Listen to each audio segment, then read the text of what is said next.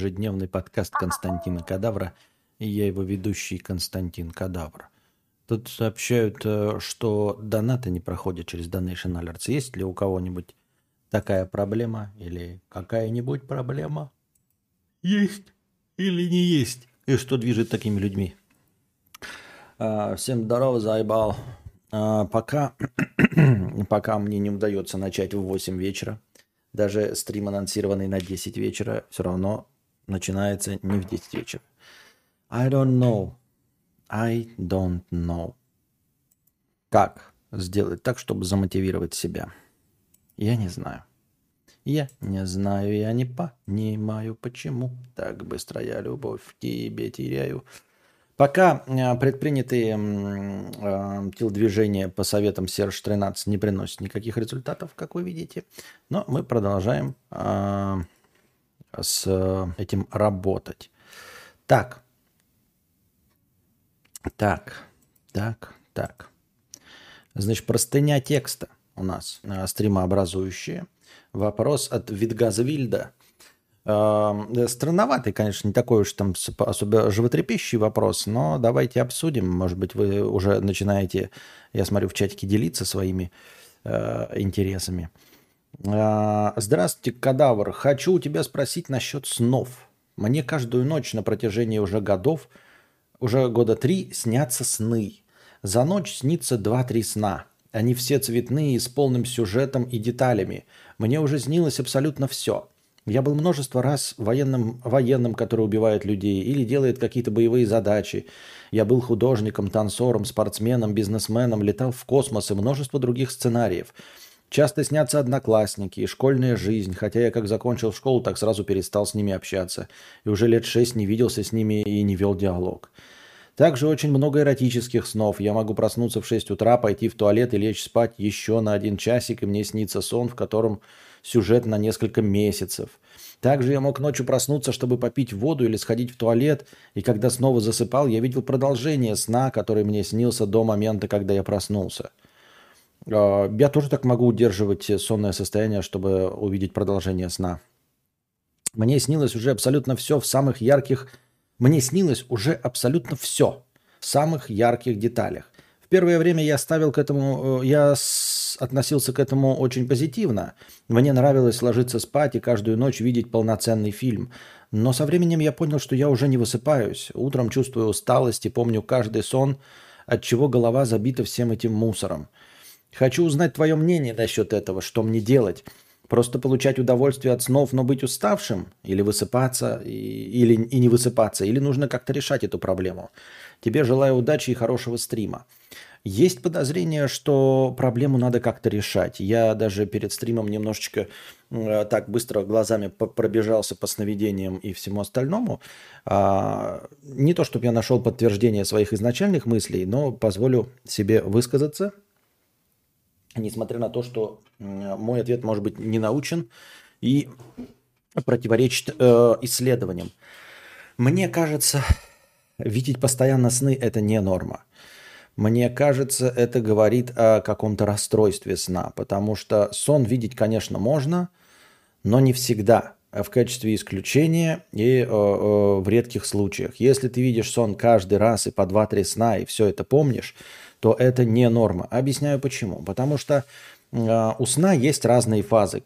Так называемый глубокий сон, когда э, организм больше всего отдыхает, да, в этот момент э, человек лежит там практически неподвижно, у него там все замедляется. Потом это сменяется фазой быстрого сна, которая э, короткая, э, регистрируется, значит, учащенное дыхание э, и движение белков глаз под э, веками. Вот. И вот в этой фазе быстрого сна людям снятся сны. И эта фаза быстрого сна, она недолгая. И сначала идет долгий глубокий сон, потом фаза быстрого сна небольшая, потом опять фаза глубокого сна. И они так меняются, постепенно уменьшаются фазы глубокого сна и увеличиваются фазы быстрого сна. Так вот, сны снятся не только в фазу быстрого сна, но в основном в фазу быстрого сна. То есть э, в поверхностный сон, когда организм не так, чтобы сильно отдыхает. А, и просыпаться рекомендуют в фазу быстрого сна. Если вас просну, э, разбудили в фазу глубокого сна, то вы какое-то время еще долго ходите вялым, каким-то невыспавшимся и все остальное. Просыпаться рекомендуется в фазу быстрого сна. На это и э, направлены все э, трекеры сна, все вот эти слежи, следители и прочие будильники, э, которые штудируют вас, этот, ну, проверяют э, фазу вашего сна и стараются разбудить вас в фазу быстрого сна. Вот, э, потому что э, быстрый сон, он поверхностный. А, в этот момент организм не отдыхает. Ну, отдыхает, во всяком случае, не так глубоко и не так целенаправленно, как мог бы. И вот в этот момент видятся, видятся сны. А, чтобы сон был запомнен, нужно так или иначе как-то резко проснуться во время быстрого сна. То есть, если ты медленно, но верно сам проснулся в фазу быстрого сна – то ты зачастую забываешь. Сны снятся всем, они снятся в фазу быстрого сна, но люди их забывают. Если ты помнишь все свои сны, это значит, что ты в фазы своей быстрого сна, ну вот в каждый период, вот э, в каждый цикл, ты просыпаешься практически полностью. А это значит, что ты спишь не крепко. Это раз. Если ты просыпаешься в фазу быстрого сна во время сновидения. Чтобы запомнить, нужно проснуться в фазу быстрого сна в стрессовой ситуации, то есть именно быть разбуженным. Если ты запоминаешь сон, значит, ты неосознанно все-таки разбудился и привел э, свой мозг в режим боевой готовности. Именно поэтому он и запомнил то, что видел последним. То есть, грубо говоря, тебе кажется, что ты спишь, а на самом деле ты посередине сна ночью несколько раз просыпаешься практически полностью, из-за чего ты запоминаешь сон, который был. Это раз. Во-вторых, такое большое количество снов, которые ты помнишь, может э, свидетельствовать еще и не только о том, что ты просыпаешься полностью, не осознавая этого, но еще и о том, что фазы быстрого сна длятся гораздо больше и дольше, чем нужно. То есть ты не погружаешься в глубокий сон, в котором сны бывают, но гораздо реже. То есть ты мало спишь глубоким сном, который э, приводит, не приводит, а который заставляет организм перезапускаться, то есть э, отдыхать.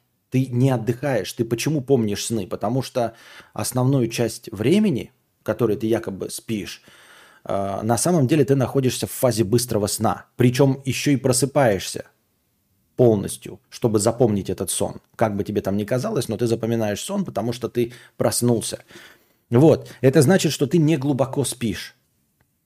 А, в-третьих, есть еще мнение такое, что сны, да, как таковые вообще, являются переработкой а, мыслительного мусора в голове. Вот. И ну, после этой переработки мозг как бы очищается. А, просто весь информационный мусор, он перерабатывается во время снов. Где-то кто-то даже из, по-моему, чуть ли не Павлов сказал это. И таким образом мозг очищается. Если ты помнишь сны, значит, э, слишком много их тебе снится, а это, соответственно, слишком много мусорной информации поступает тебе в голову. То есть за последние три года у тебя слишком насыщенная э, информацией жизнь, то есть информационным мусором жизнь, от которого мозг стремительно пытается избавиться от этого мусора. Именно поэтому тебе и снятся так много снов, и ты их запоминаешь. То есть э, любое из тех объяснений, которые я вычитал, да, оно говорит о том, что сон твой э, или сон, или что-то э, на, на твой организм влияет негативно. Либо ты не спишь глубоко, а все время в поверхности, на, на, находишься э, в быстром сне, в фазе быстрого сна.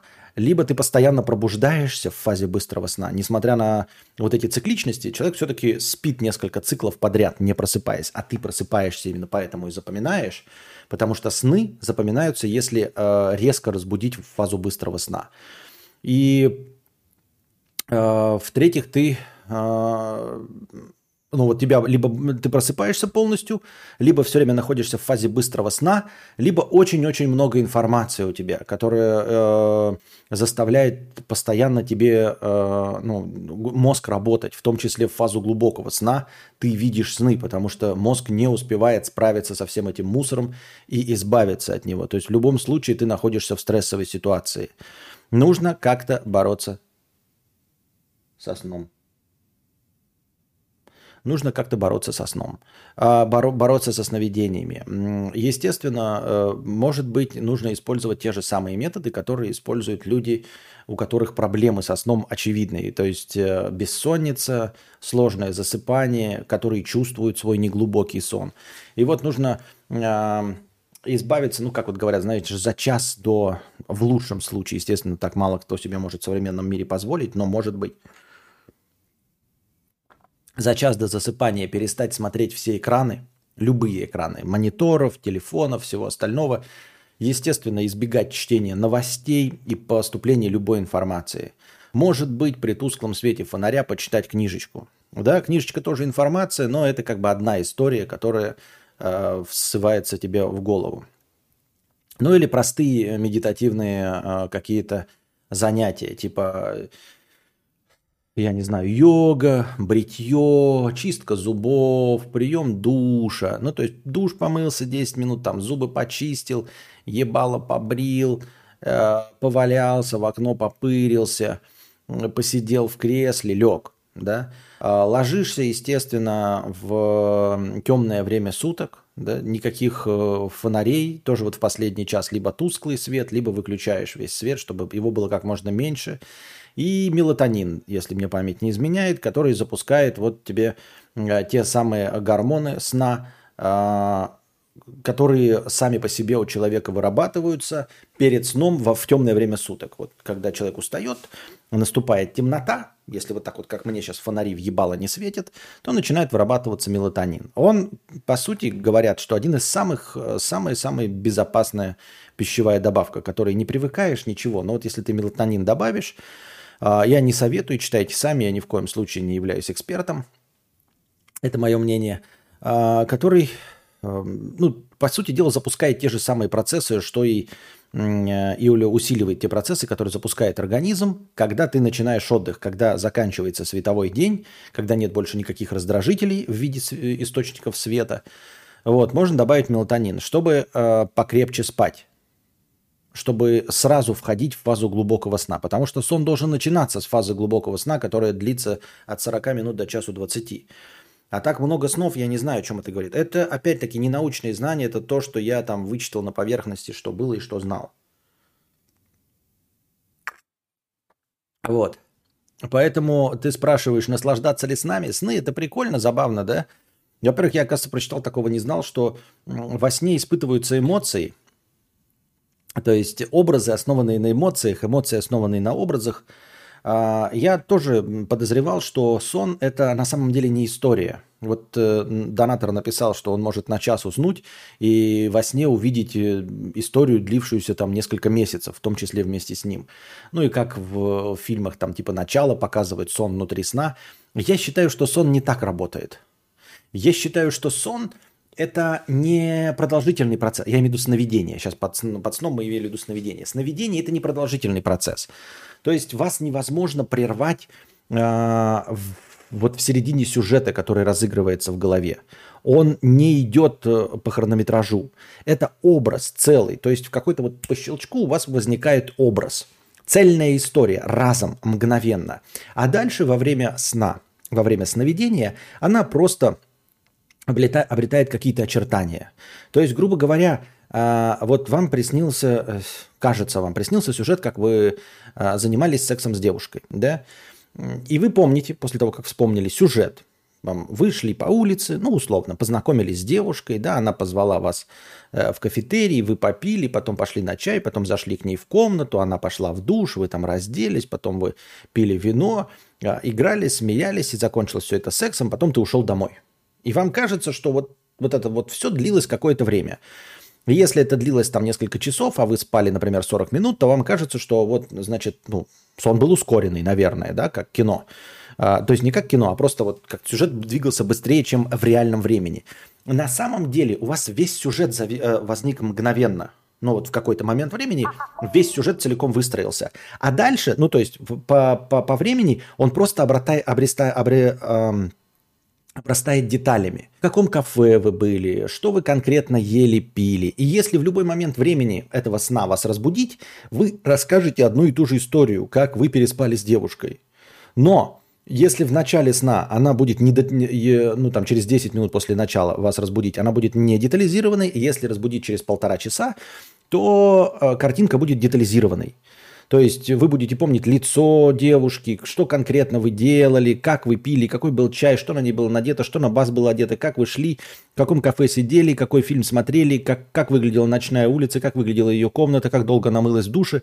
Понимаете, да? То есть э, э, мне кажется, что сон возникает по щелчку. Вот, э, я имею в виду сновидение целое и готовое. Поэтому э, не имеет значения, сколько оно длится в вашем восприятии этой истории. Месяц, может, вы во сне провели годы. Это не как в фильме «Начало» происходит. То есть не, нет такого, что час времени здесь равен 7 часам там или 210 часам во сне внутри сна. Там вот этой хуйни, этой полной нет. Я себе представляю так. По щелчку возникает история, а дальше она просто, как вы знаете, как проявка пленки. То есть и вы сначала видите очертания силуэт черно-белый, да, потом добавляются какие-то пигменты, краски, потом детали проявляются, каждый листик начинает проявляться, вот, на фотографии, да, глубина резкости проявляется, детали, цвет глаз, э, э, рисунок радужки, э, как проявка полароидной фотографии, понимаете? Сон – это как проявка полароидной фотографии.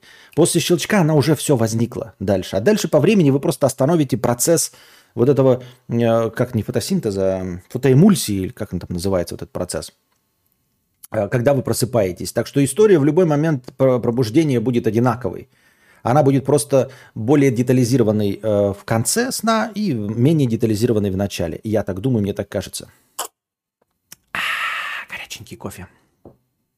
Это я к чему все? Это я вот про то, что тебе снятся разнообразные сны, там, и они длятся несколько месяцев, там может, и, понимаешь, и в пятиминутный сон тебе присниться может э, годы твоей жизни. Просто они будут не, не детализированы. У меня такое бывало. Я, мне снится альтернативная история моей жизни, и я не знаю, когда она э, у меня возникла в голове. Я просто подолгу сплю. Вот. Но бывают мало детализированные сны. Ты просто помнишь такой. Вот мне приснилось 20 лет моей жизни, как если бы я э, один виток по, ну, поступил по-другому. Но она совсем не детализированная история. Это просто, просто как вот слепок такой. Очень-очень-очень э, грязный набросок. Вот таким вот образом. Ты говоришь, наслаждаться этими снами э, или ну, что-то с этим делать. Мне кажется, нужно что-то с этим делать. Сон есть, да, но и он появляется иногда там как случайным образом запоминается, но это не должно быть на постоянной основе, и уж тем более не так, как ты пишешь по 2-3 сна Э, в день. Это, это явно нездоровая канитель. А, так вот, я еще прочитал, что сны, оказывается, вот э, как образы, а, я про образы и говорил, что сон – это образ, на эмоциях, оказывается, ну, проведены исследования, что большая часть эмоций во снах негативные. То есть ты можешь испытывать все, что угодно, но первое место по исследованиям, по опросам во снах занимает тревога. Если первое место, хотя мои сны, они позитивные, то есть у меня редко бывают прям совсем хтонические сны. Представляете, если для меня что-то хтоничным звучит, каким оно на самом деле является. Но по большей части, несмотря на, как вам кажущийся мой пессимизм, мои сны, они, я в них всегда побеждаю. Какой бы ни был боевик, какая бы ни была кровавая месиво, я всегда побеждаю. Меня никто никогда, ни один преследователь не догонит. Меня никто во сне в моем не победит. Я всегда непобедимый во сне. Я прям супергерой во сне, всегда. Хотя не знаю, может это и обратней. Может это какая-то обратная реакция, заставляющая, э, когда мозг заставляет меня поверить в то, что я хоть что-то могу, потому что в реальной жизни я просто терпилоид.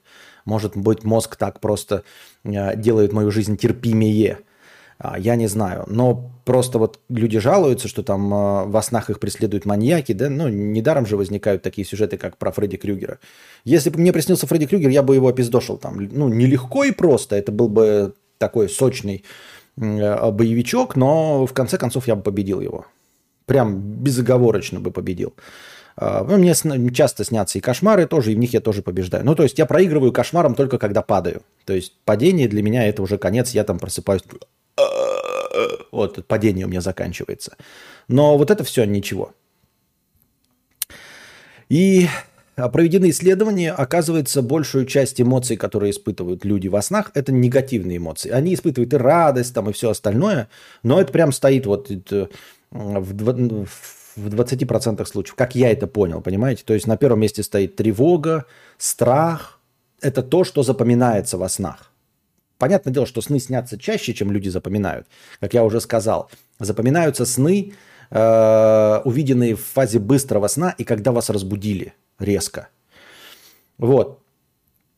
И э, люди по большей части во снах испытывают негативные эмоции. Вот так вот, оказывается. Если ты где-то испытываешь негативные эмоции на совершенно пустом месте, да, то есть того, чего не происходит в реальности, мне кажется, этого нужно избегать. Я так думаю, мне так кажется. Теперь посмотрим, что у нас, э, дорогие зрители в чате, думают по поводу снов. Кстати, вопрос про животных. Им снятся сны или их дергание – это просто фактор ослабления мышц? В Википедии написано, что факт э, сновидений животными не доказан. А, там как-то очень размытая формулировка. Я по большей части в Википедии, кстати, она, э, ее нужно теперь маркировать как иноагент или что-то такое. Я не знаю, приняли этот закон или нет. Но, в общем, вражеско-фашистская Википедия – я ей, в принципе, доверяю, потому что несколько человек... Э, это раньше можно было там быстро поменять статью, вписать какую-то хуйню, а по большей части сейчас э, войны правок не существует. И есть множество модераторов, которые проверяют на состоятельность все ссылки, пятые, десятые. И по большей части, по большей части, Википедия содержит в себе какую-то достоверную, более или менее информацию, а недостоверная она просто удаляется. То есть остается то, в чем... Э, общественность уверена на 86%. Так вот, там сказано, что э, никаких э, научно доказанных фактов сновидений у животных не существует. То есть при общепринятых исследований по сновидениям у животных нет – вот теоретические вот эти, да, когда собака там э, тявкает, что-то лежит и ногами дыр, дыргает, а потом просыпается и бежит и лбом стукается об стенку, нам кажется, что это сновидение. Но доказательств этого нет. Никаких научных обоснований, что это такой же сон, как у человека, то есть с образами, с э, какими-то событиями, которые происходят в голове, доказательств нет. То есть, э, может, это и есть, ну, как бы, понимаете, не нет, а доказательств нет. То есть, пока Науки, наука еще не в курсе дела. Она не может сказать, есть ли у них сон. Ну а как ты у них спросишь? Понимаешь, сон это же надо как-то опрашивать или что-то еще. Эффекты дежавю э, тоже не проверишь. Ну, дежавю есть теория, что дежавю это проявление, э, когда сон у тебя прорабатываются разные варианты событий во сне. Если в реальности событие совпадает с тем, что нагенерировал твой мозг, у тебя возникает эффект дежавю, расщепление личности, да? Ну, э, что сны – это а, мозг твой разные типы данных обрабатывает. Э, обрабатывает в том числе ту информацию, которую получило твое подсознательное – и э, разыгрывает несколько вариантов истории. Как доктор Стрэндж, когда сидит, 14 миллиардов вариантов просматривает, так вот твой мозг во время сна просматривает несколько миллиардов вариантов развития событий, анализируя то, что он э, видел в реальности. Иногда э, то, что он себе генерирует, практически целиком и полностью очень-очень-очень сильно совпадает в будущем с реальностью. И когда такое возникает, он вытаскивает из глубин своего, своей памяти что он этот образ видел, и включает у тебя эффект дежавю, что ты это реально где-то видел, что это уже было. Вот. И все это проверяется только если э, испытуемый умеет говорить. Понимаете? То есть ты не можешь у собаки спросить, а тебе снилось или ты, блядь, просто проснулась? А ты не можешь там у собаки, вот она зашла в какую-то комнату и начала такой пыриться. Такая, что, что, что? Она такая, блядь, дежавю, я как будто тут была. Она ж тебе не скажет. Вот. Э, видимо, какие-то стандартные МРТ э, во время сна мозга собаки ну, или любых других животных не проводилось. То есть э, ученые же знают, какие сигналы подает мозг во время сновидения. Это же, скорее всего, доподлинно известно, да? То есть как именно мозг пульсирует во время сновидений. Именно во время возникновения образов в голове. То есть почему бы не сравнить это, ну, хотя бы с обезьяньим мозгом, да, что ближе к нам. А, есть ли там похожие сигналы. Но, видимо, никто э, с этим не заморачивался. Кстати, вот Аллегрова пела про сны. «Войди в мои сны». Что это значит? Кто-нибудь знает? Слышали песню? Ой, да что это значит в песнях? Я тебя умоляю. Костя, ты говорил, что тебе сны снятся часто, они чаще всего хорошие, но при этом тебе они не сильно нравятся. Ты, то, что они снятся. Мне бы интересно было услышать пояснение, как это так. Я не говорю, что мне часто снятся сны. Мне довольно редко снятся сны. Ну как, часто, редко, нет. Я считаю, что у меня снятся сны вот в пределах нормы. Они снятся, наверное, я просто их не помню. Как нормальный человек, я не помню свои сны. А, мне не нравится, что они снятся, потому что я тоже чувствую, что я не глубоко сплю, когда они снятся. Для меня глубокий сон – это сон без сновидений. Понимаете, сон – это активность, сон – это жизнь. Во сне я чувствую, что я живу, то есть происходит какая-то история. А я не люблю, ну, в общем-то, жить. Я имею в виду вот прям, ну, вы поняли, о чем я, да? Я не очень долюбливаю э, находиться э, в, активной, в, в активном состоянии работы мозга. И поэтому я во сне хочу полностью отключаться. Потому что сон – это маленькая смерть. Я хочу, чтобы сон мой был маленькая смерть. Вот когда я не существую. Я не знаю, что будет после смерти, да, но если после смерти будет сон без сна, без сновидений, это будет хорошо. Вот во сне я не ощущаю себя живым. Не знаю, наверняка кто-то из философов, может быть, из даже биологов, сравнивал эти ощущения. Вот что такое небытие? Что такое происходит до нашей жизни? Мы просто не помним, да? Или после нашей жизни, когда мы умираем, что произойдет? Он говорит, вот ничто. Что такое ничто?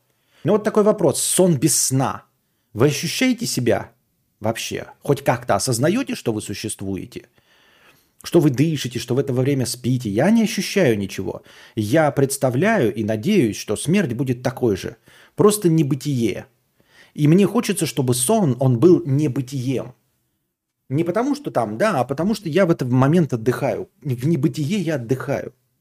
В небытие нет моего мозга. Он не беспокоится ни о чем. Ни о детях, ни об ответственности, ни о наслаждениях, ни о горестях, ни о радостях, ни о чем. Одновременно ни о чем не беспокоится вообще. Меня не существует во сне. В глубоком настоящем отдыхающем сне меня не существует. И я хочу, когда я закрываю глаза, погружаться в такой сон несуществования. Но мне с возрастом удается все это меньше и меньше, но не потому, что я там испытываю какие-то муки философствования, а потому что, блядь, мой организм дает, подает сигналы о том, что я существую. Он не дает мне погрузиться в сон. У меня бурлит живот, потому что я переедаю. У меня болит там что-то, гастрит, еще какие-то, блядь, газы, пердеж. Э, жарко мне становится, я чувствую, или мне становится холодно, или у меня шея болит из-за того, что я неправильно лежу, там, или подушка неудобная, вот, или одеяло в очко засунулось. В молодости ты так сильно устаешь, что, наверное, всего этого не чувствуешь, да и, и болезненных ощущений нет. У тебя не болит колено простреленное, а, как я уже сказал, не болит гастрит, язва, а, простатит, геморрой. Все это не, не находится в постоянном состоянии вот, блядь, какой-то э, э, гудящей боли. А вот эта гудящая постоянно небольшая боль, она не позволяет тебе погрузиться в небытие. Вот. Поэтому я сны не люблю. Это, это, это, я понимаю, я еще готов мириться с тем, что меня из небытия выдирает гастрит. Я хоть поел вкусно. А когда сон меня выдирает из небытия, я не понимаю, зачем мне это, чтобы что. Зачем и почему. Так, э, где ваши донаты, дорогие друзья? Что это такое? Мы опять заканчиваем. Я начал пораньше, ну, практически. Докинем еще. Вчера было э, 2000 хорошего настроения. И добавим еще 3000 хорошего настроения. Это есть э, донаты. Они донатятся напрямую на карту, и люди говорят вот во время вот таких вот вещей добавлять по своему усмотрению.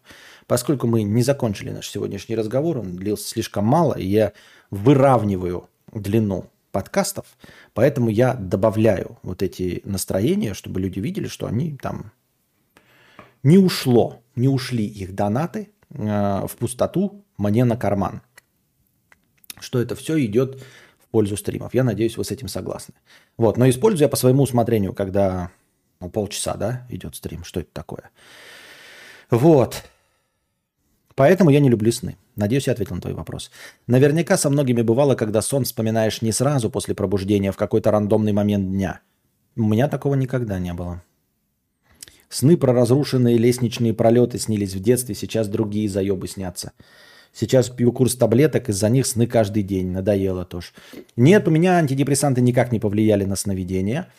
А, самые такие неприятственные сны, в которых я не могу победить, э, это сны тоже связанные с высотой.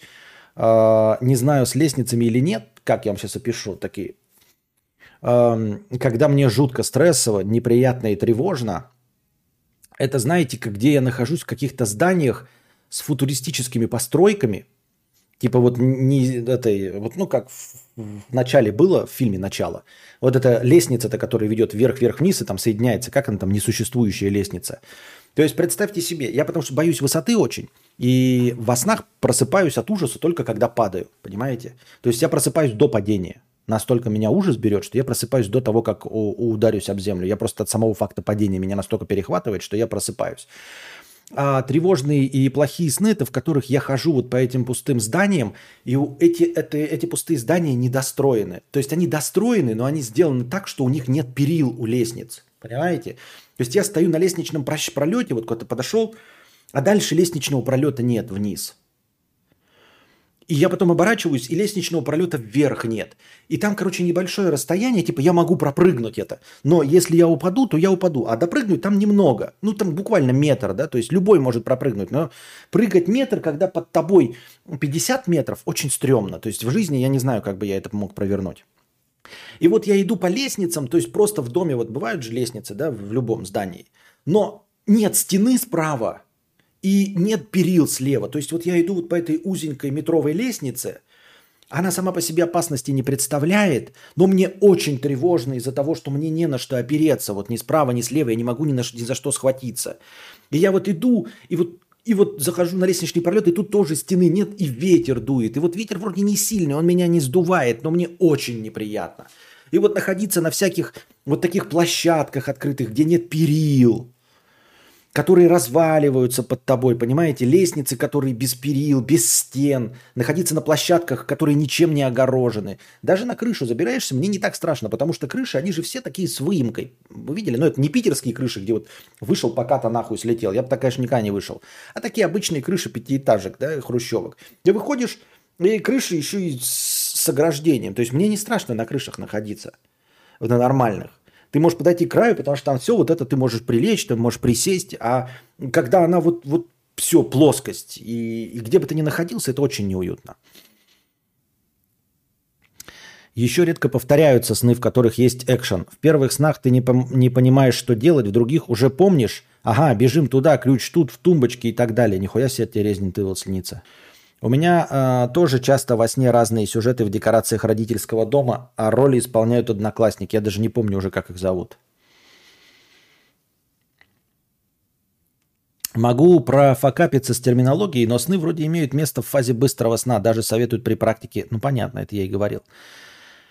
Если я вижу сон, просыпаюсь, проговариваю его, иначе через несколько минут он потеряется. А зачем? Я тоже думал об этом, но какие-то интересные сны снятся, но мне зачастую лень их записывать, а потом я думаю, нахуя? Ну, типа, а зачем запоминать сон? Ну, запомнил, ну, запомнишь, да, а не запомнишь-то, ну и хуй с ним. Что в нем интересного? Я еще понимаю, если бы я запомнил сон, да, я потом приду к вам его расскажу. И вот такой вот сон, блядь, был. Потрачу время стрима. А так, обычно для чего запоминать сон? Чтобы что?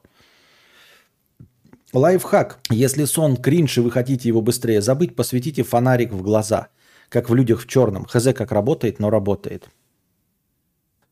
Надо фонарик при прикроватной тумбочке держать. Или э, того человека, с которым ты спишь, заставлять, знаешь, ты такой, тебе кошмар приснился, он тебе такой, блядь, бля, мне кошмар приснился, пиздец какой страшный. Ты такой, блядь, давай, давай, давай, давай, давай, давай, давай, давай, давай, смотри в глаза, смотри в глаза, смотри в глаза, все, забыл.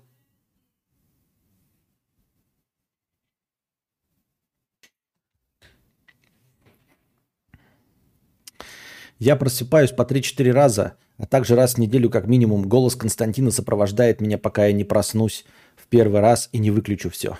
Понятно. Еще интересна такая херня перед самым сном, когда ты в сознании, прям шизофазия в голове, как облако тегов. Не бывало такого у меня.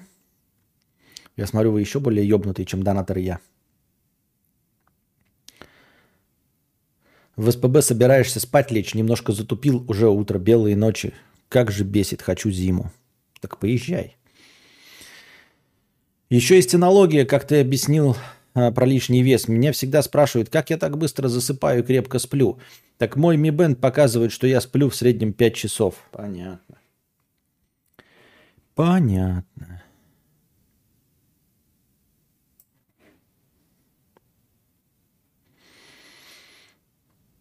Но эта теория разбивается тем, что мозг смотрел под датчиками, не в момент это происходит. Все-таки мы видим сны минут 5-15. Так мы, нет, а, это не разбивается теория, потому что а, ты за 5-15 минут ты видишь не этот один сон. Ты видишь 150 снов. Понимаешь, о чем я? Ты видишь 150 снов. Откуда ты знаешь, с какой скоростью ты видишь сны? Может, ты запомнил один из этих 150 снов, после которого тебя разбудили. То есть на один сон тебе, твоему могучему мозгу а, отдается 3 секунды. Как тебе такое, молодой человек? И запоминаешь ты именно тот сон, в который тебя разбудили. Как часто вижу я сон, мой удивительный сон, в котором осень мне танцует вальс-бастон. Во сне ощущения как будто ярче и насыщеннее. Те же ощущения в жизни гораздо менее острые, по крайней мере, у меня так. У меня получается через силу не просыпаться, когда чувствую, что уже выспался, и организм уже сам хочет проснуться и именно досматривать сюжет сна. Я тоже так бывал могу, да, иногда досмотреть сон. Классическая тема убегания от какого-нибудь монстра, от которого убежать не можешь, он тебя никак не догонит. Я несколько месяцев просыпался с паническими атаками, сны нейтральные были. Такое чувство, что 90% моих снов тревожные и неприятные. Сны вижу не очень часто, иногда много ночей подряд шнятся кошмары. Но вот исследования показывают, что да, запоминающиеся сны – это сны с неприятными эмоциями. Я, конечно, не с самого начала стрима, но я постоянно вижу 2-3 сна за ночь, и мне казалось, что это норм. Может быть и норм, я же отвечаю как кто я такой? Костя, приснился позитивный смешной сон, и весь следующий день грустный и злой пиздец. Снится хоррор-триллер, просыпаюсь, и настроение заебись на весь день. Как объяснить? Не знаю, как объяснить. Меня лично, вот если бывают какие-то драматические сны, связанные с жизнью, а, то меня это угнетает. Ненадолго, правда, но на там 2-3 часа после сна меня это угнетает. Ну и опять-таки, если об этом сне думать, если я проснулся, там сразу включил какой-нибудь там сериал и кофе начал пить, то, конечно, нахуй. А так, если ходишь, блядь, носу ковыряешь, нихуя не делаешь, то 2-3 часа угнетаешься, потому что ты такой думаешь, бля, что такая хуйня? А потом такой, а, это же, блядь, был сон, заебись. А потом опять такой, ёб твою мать, какая жизнь говно. А, это был сон, заебись. Вот. А чтобы в обратную сторону, нет, у меня так не бывает. Не знаю, с чем это может быть связано. Может быть, не знаю. Понятия не имею. Пиздец, спасибо. Теперь, я теперь таблицу умножения забыл. А что в таблице умножения? Что? В эзотерике сон является вратами между двумя мирами. Астральным, потусторонним и реальным. Согласно этой науке... Науке? В эзотерике, согласно этой науке, Сновидение расскажет о душевных терзаниях человека, о ночных путешествиях души вне тела. Это все очень интересно. Я бы тоже с удовольствием верил бы в Нагваль, блядь, Чапараль, вот это все. А, мне очень нравится, блядь, учение Дона Куана. Я бы жил в мире э, и чувствовал бы себя воином или шаманом. Эм, мне кажется, я мог бы взять на себя роль шамана, э, если бы все это было правдой. Но, к сожалению, наш мир скучная приземленная штука, в которой люди просто ходят, воняют, включают поворотники, убивают друг друга. И нет никакой высшей божеской цели у этого. Никто за этим всем не наблюдает. Никакого чуда не существует в нашем мире. Никакого чуда. Нет ни привидений, ни телекинеза, ни инопланетян. В этом вся срань-то вонючая, понимаете? Хотя правилам нашего мира никак не противоречит существование инопланетян, но, к сожалению, к сожалению, мне так кажется, что мы никогда не, путеш... не будем путешествовать во времени, не преодолеем скорость света, не изобретем варп-двигатели и никогда не столкнемся с инопланетянами. Они, может быть, и существуют, но мы никогда, ну, близкими с нами по уровню развития, чтобы мы смогли с ними взаимодействовать, инопланетянами никогда не столкнемся. Я имею в виду под «мы» не нас с вами, а все человечество.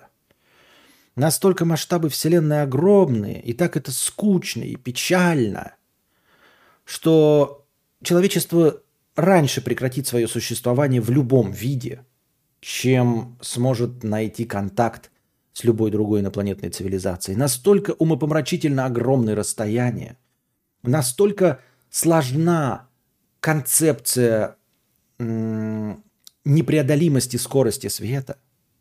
Это очень сложная концепция. Вот мы просто не знаем, как в науке к ней подступиться. Как подступиться к мультивселенной? Куда смотреть, чтобы расщепить и перейти э, в сумрак, если он существует? Или в любой другой вариант вселенной? С какой стороны подступиться к путешествиям во времени? Вот концепция есть, а куда смотреть? Никуда не смотреть. То есть настолько мозг наш, настолько возможности человеческие малы, настолько мы бессильны, как муравьи. Вот понимаете, муравьи не могут построить автомобиль. Они могут таскать вес больше себя, они могут объединяться в колонии, да, они могут очень быстро построить э, мурав... муравейник. Если у них не будет э, собственных врагов, они заполонят землю очень быстро, если у них не будет э, их естественных врагов. Но они ничего не могут сделать со своими естественными врагами, понимаете? Муравьи ничего не могут сделать, они сильны, они объединяются, они там не воюют, ну или воюют с друг другом, это не без разницы. Ну просто их мозг, ну, он не позволяет ничего. Они никогда не сделают автомобиль. И они никогда не заполонят всю планету. Понимаете, муравьи никогда не преодолеют скорость 60 км в час. Ну, условно. Никогда. Просто это ограничение их, вот техническое ограничение. я боюсь, что у нас есть такое техническое ограничение. Мы знаем о существовании скорости света, но мы никогда ее не достигнем. И уж тем более не преодолеем, потому что мы не знаем, с какой стороны подступиться. Никак муравей не может не подступиться к автомобилю.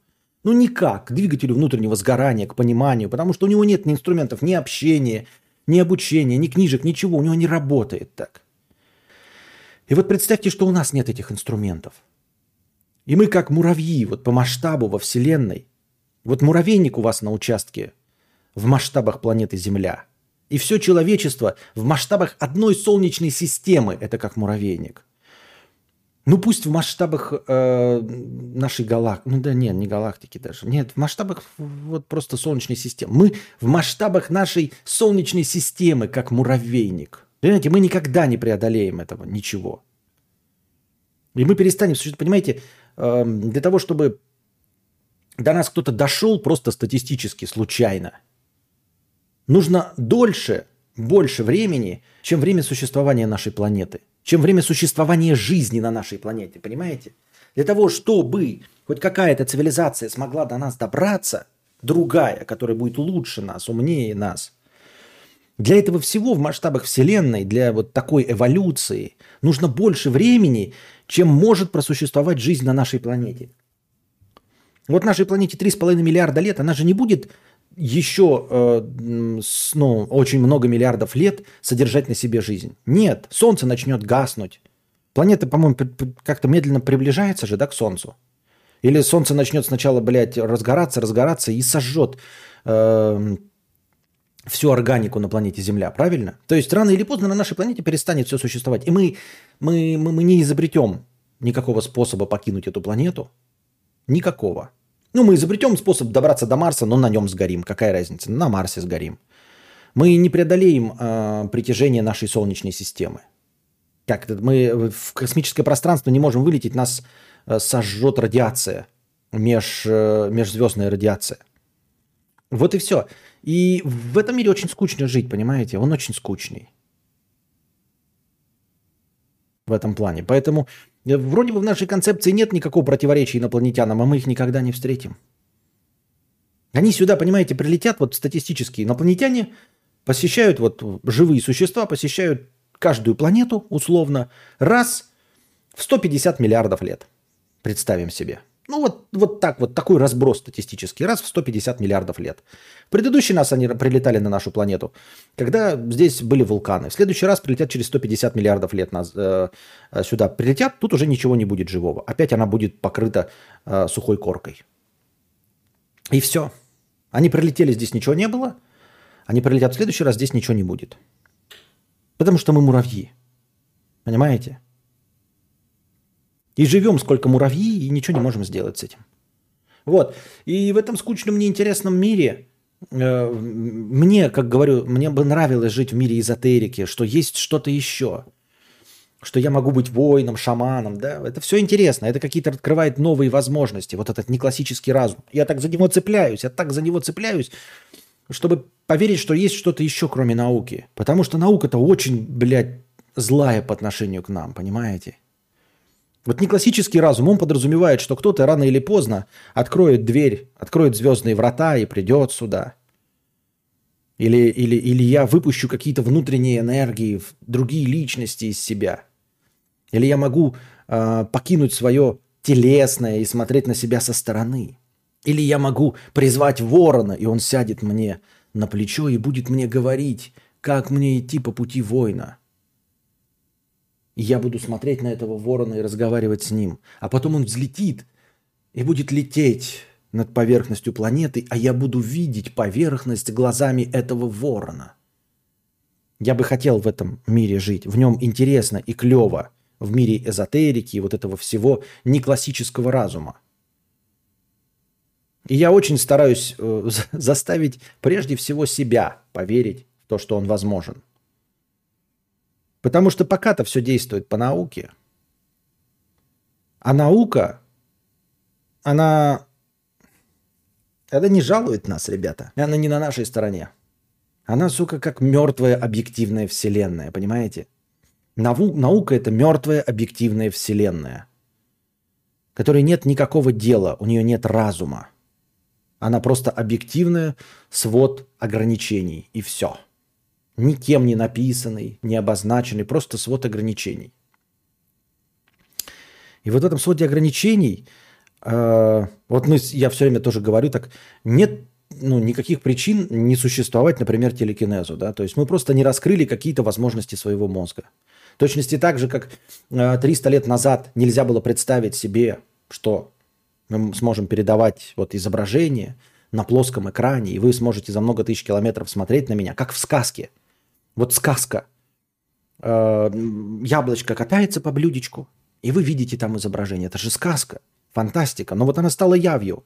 Вы не без яблочка катаете и смотрите, хотя яблочко, может, на телефоне вашем и изображено. Такая вот метафора. Но вы видите меня. И мы такие, ну, может быть, когда-нибудь, когда-нибудь, лет через 400, мы и телекинезом, может быть, мы и узнаем про мир мертвых что-нибудь но не узнаем. Понимаете, не все узнаем, потому что вот, вот в сказках, да, было блюдечко, по которому яблочко катится наливное, и ты видишь изображение. И вот сейчас есть у нас тут не блюдечко, но квадратный экран, и без яблочка, и ты видишь изображение того, что происходит с людьми на другом конце земного шара. И никакой сказки в этом нет, это наука – и мы такие, ну на этом основании можно предположить, что когда-нибудь будет телекинез и когда-нибудь будет возможность разговаривать с мертвыми. А давайте вспомним те миллионы сказок, которые не воплотились в жизнь. Понимаете, мы говорим про блюдечко с голубой каемочкой, мы говорим про блюдечко, мы говорим про ошибку выжившего, то, что реализовалось. И все вспоминаем эту сказку про блюдечко. Да, или про ковер-самолет. Там, да? То есть сейчас мы на самолете летаем же, а раньше нельзя было представить. А сейчас мы на самолете летаем. А теперь вспомним все сказки за всю историю человечества, которые не воплотились. Не воплотились. Понимаете? В сказках люди летают. Просто сами по себе люди. А так люди по себе и не стали летать. Мы можем, конечно, нацепить на себя какие-то радиоактивные ранцы, ра, э, реактивные ранцы, но в целом-то нет. Как люди просто, вот как Супермен, мы так и не научились летать. И никогда не научимся летать. Нет никаких, ну то есть нужны крылья, нужна какая-то противотяга, я не знаю, антигравитация, чтобы летать. Нет. Колобок-навигатор. Это прекрасно, Колобок-навигатор, но сколько еще сказок, которые нет? Драконы. Змей Горыныч, он так или не прилетел? Его и не будет никогда. Не будет никакого Змей Горыныча. Нет, никогда не будет. Люди, воскресающие из мертвых, этого никогда не будет. Мы не сможем запустить вспять э, смерть клеток. Разложение в обратную сторону мы не сможем запустить. Понимаете, зомби никогда не встанут из могил. Никогда. С этим ничего нельзя поделать. То, что разложилось, оно обратно не соберется. Вот. Это очень печально. Я живу постоянно в этом терзании, вот в этом конфликте, потому что мне хочется чуда. Я человек-фантазер. Я верю в разумное, доброе, вечное. Я верю в гуманность. Меня печет от того, что люди злые собаки, ну, лысые обезьяны. Меня от этого печет. Я хочу жить в мире фантастики, магии, чудес, эзотерики. А, но где-то в глубине мозга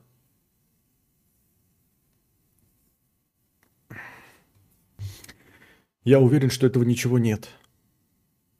Ничего из этого нет. Потому что я не видел ни одного свидетельства чуда. Ни одного.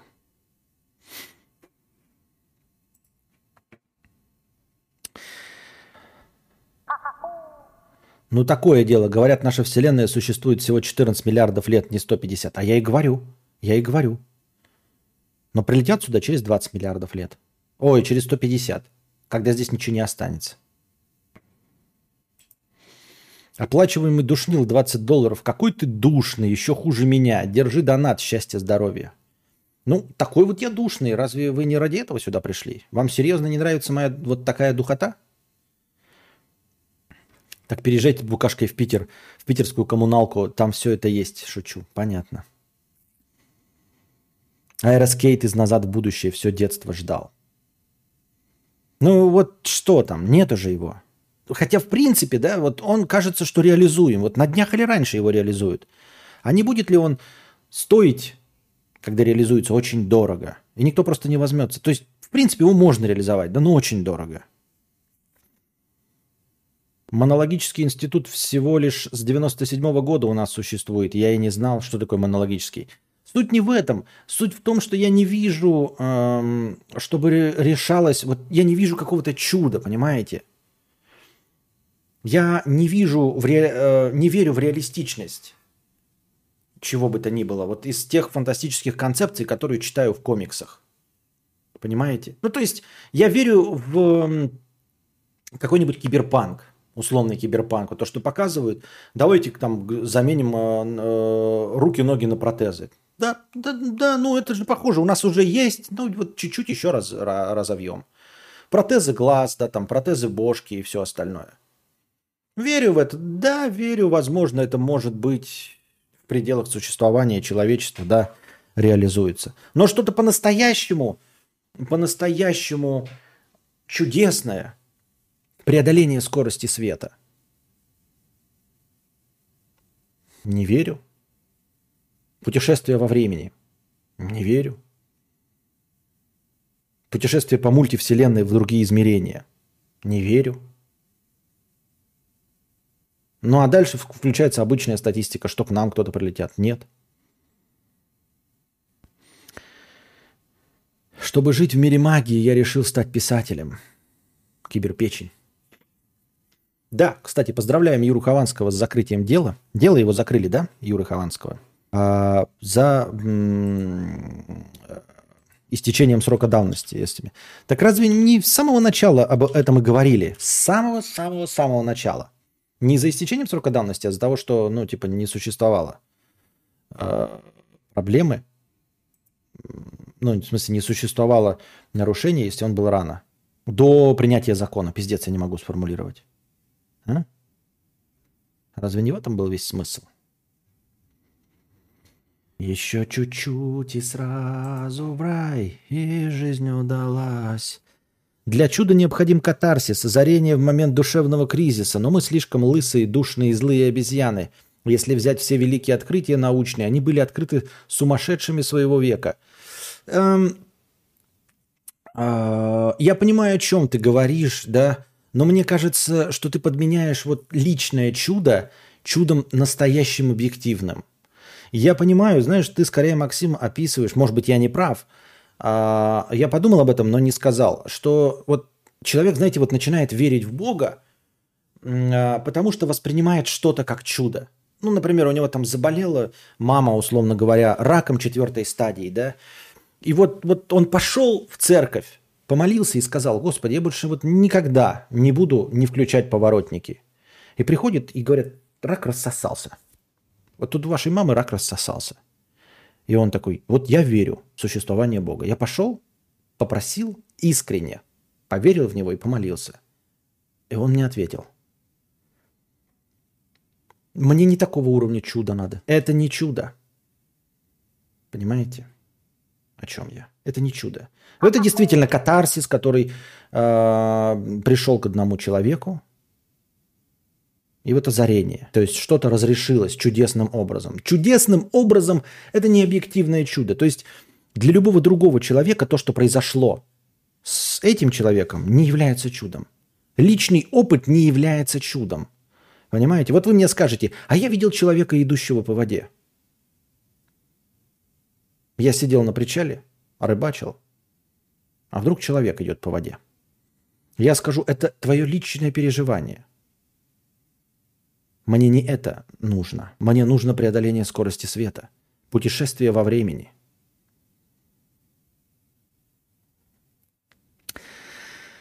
Верфолов 228 рублей с покрытием комиссии на реабилитацию после пессимизм гейта. Пессимизм гейта. А нет такого, что мы зажрались. Какое чудо? Вот все, что вокруг не чудо. Нищук живет по уровню, как король в средневековье. А, нет, Живет, да, а умирает, как в средневековье. Вот в чем вся соль, молодой человек. Нет никакого чуда. Мы не эволюционировали. Вот ты говоришь, Нищук живет по уровню короля в средневековье. Живет, да, а умирает также. Понимаешь? Нищук умирает, как и в средневековье. Как и в средневековье ему сказали. И сейчас говорят, беги туда. И там он напарывается на штык. Как и в Средневековье, как и в 1400 году, как и в 800, как и за 200 лет до Рождества Христова, как и за 5000 лет до Рождества Христова, Нищук умирает все так же. Нет никакой эволюции. Мы ничего не сделали со своей жизнью. Мы сделали красивые экраны – и научились жарить картошку во фритюре, но не научились не убивать друг друга. Мы не эволюционировали ни на, сука, грамм. То, что мы друг друга за тысячи лет не истребили, это чудо. Нет, это не чудо. Я тоже раньше на это смотрел как на чудо. Это не чудо. Это не чудо, потому что тысячи лет в масштабах Вселенной, даже в масштабах нашей вонючей планеты, это ничто. Динозавры вымерли, просуществовав 150 миллионов лет. Миллионов лет. Миллионов, сука, лет, Анджей. Миллионов лет. Они бесславно сдохли, динозавры, просуществовав 100, мать твою, 50 миллионов лет. А ты говоришь, не чудо ли, что мы тысячу лет просуществовали? 5 тысяч лет, 10, да даже 120 тысяч лет. В масштабах существования вида это пренебрежительно малое количество времени. А если уж говорить о существовании у нас оружия массового поражения и, уби- и массового убийства друг друга, то с ним мы существуем всего каких-нибудь вонючих 200 лет. 200 лет – это ни о чем. Никакой это не чудо мы не можем сделать вывод о том, что мы выжили. Потому что мы не выжили. Весь мир, космос и звезды существуют, потому что сила гравитации именно такая, какая она есть. Каковы шансы? Как по мне, это очень близко к определению чуда и к тому, что кто-то эту систему создал и продумал. Блять, ну так можно ровный лист бумаги сказать, что это чудо. Мы создали, блядь, чистый ровный лист бумаги. Ничего себе, такого в природе не существует.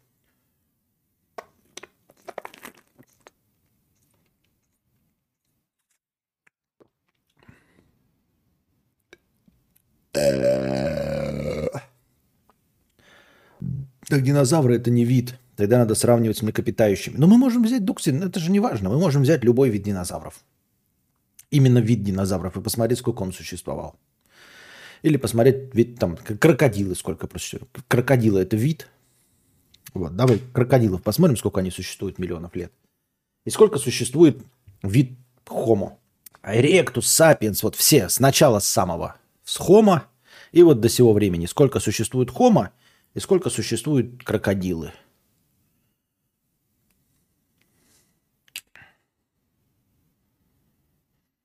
А само существование когда-то динозавров и то, что мы находим их кости, это ведь сказка?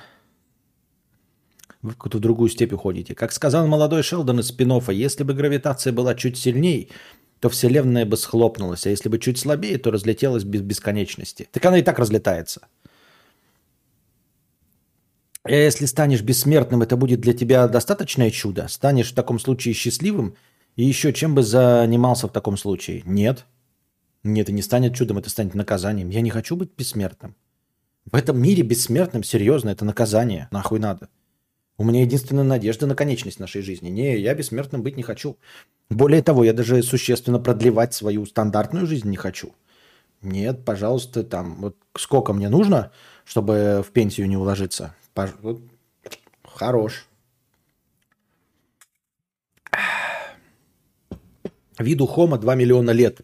Как мне говорили в школе 20 лет назад.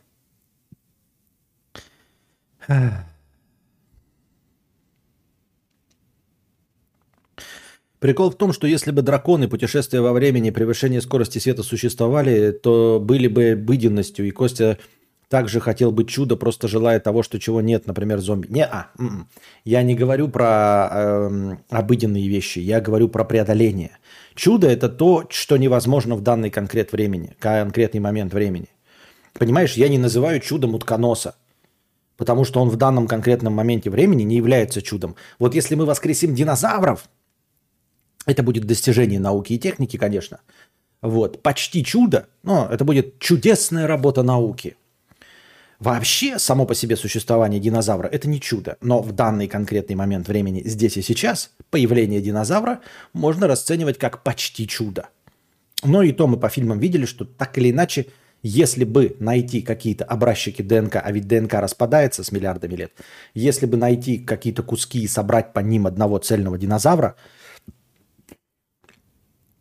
то, ну и вырастить его в пробирке, то это было бы чудом. Так же, как вот сейчас утконос существует, это не чудо. Но если, например, утконос появится на Луне, то это будет чудо. Вот, поэтому э, нет, если бы это было обычное событие, там, путешествие во времени, то это не было бы чудом, да. Но если бы сейчас появилось путешествие во времени, потому что согласно науке это невозможно – или, или преодоление скорости света. Это было бы чудо. Любая достаточно развитая технология неотличима от магии чуда. Эту тему мы тоже уже миллиард раз обмусоливали, рассуждали, да, и я сам люблю эту фразу. Но, как я уже сказал, понимаете, мы обращаемся к э, воспоминаниям прошлого и, и говорим о том, что то, что было магией и чудом, в 1400 году сейчас является просто проявлением науки. Но масса вещей, которые являлись магией и чудом в 1400 году, так и не реализованы и никогда не будут реализованы. А то, что некоторые магические вещи вдруг стали реальностью, это ошибка выжившего. Понимаете, их слишком мало. На самом деле фантазии человека гораздо больше, чем то, что может и реализовала наука за последние 2 миллиона, как говорит нам жуткий кролик лет.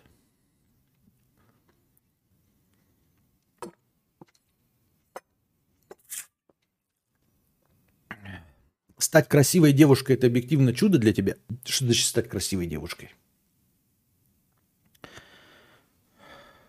Не понимаю. Я вдруг стану красивой девушкой? Без процесса изменения пола по науке, а просто так по щелчку пальцев и прямо буду чувствовать себя настоящей женщиной, с, ну, в смысле, не настоящей, не настоящей, а рожденной женщиной, и сумею вынашивать э, человеческий плод? Да.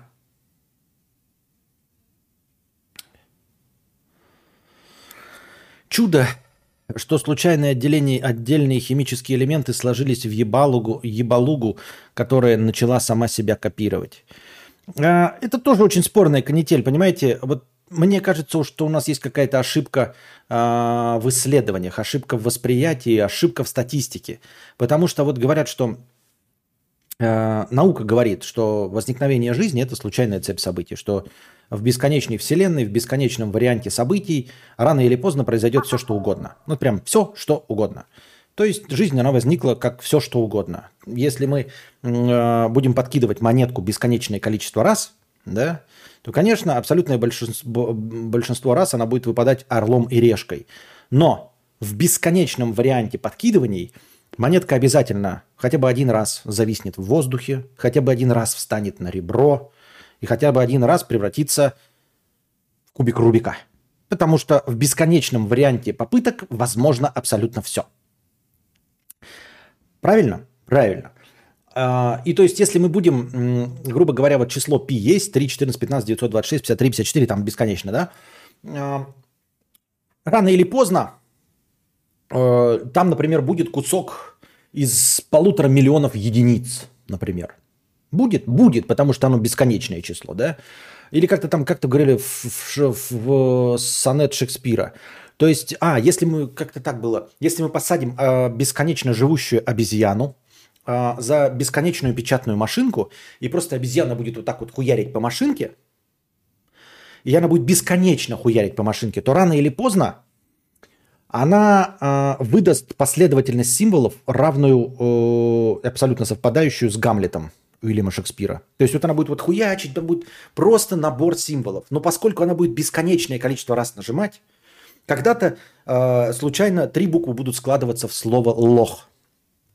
Потом через миллиарды попыток случайным образом четыре нажатия подряд будут складываться в слово «пидор». И вот так постепенно в Google Google, в Гуглоплексах, в 3.3 э, вариантах попыток обязательно обезьяна рано или поздно выдаст такую последовательность символов, которая будет целиком и полностью совпадать с сонетом Шекспира, ну или с Гамлетом того же самого Вильяма, нашего, как говорится, Шекспира. Э, другое дело, что для этого нужно очень-очень много и очень-очень долго нажимать на кнопочки. Ощутимо долго нажимать на кнопочки, понимаете? Для того, чтобы просто выдать сонет Шекспира случайно обезьяне, прям случайным рандомом нажимая кнопки, ей понадобится, как мне кажется, чисто вот так э, визуально наблюдая, около, блядь, сексиллиардов лет – просто сексиллиардов лет.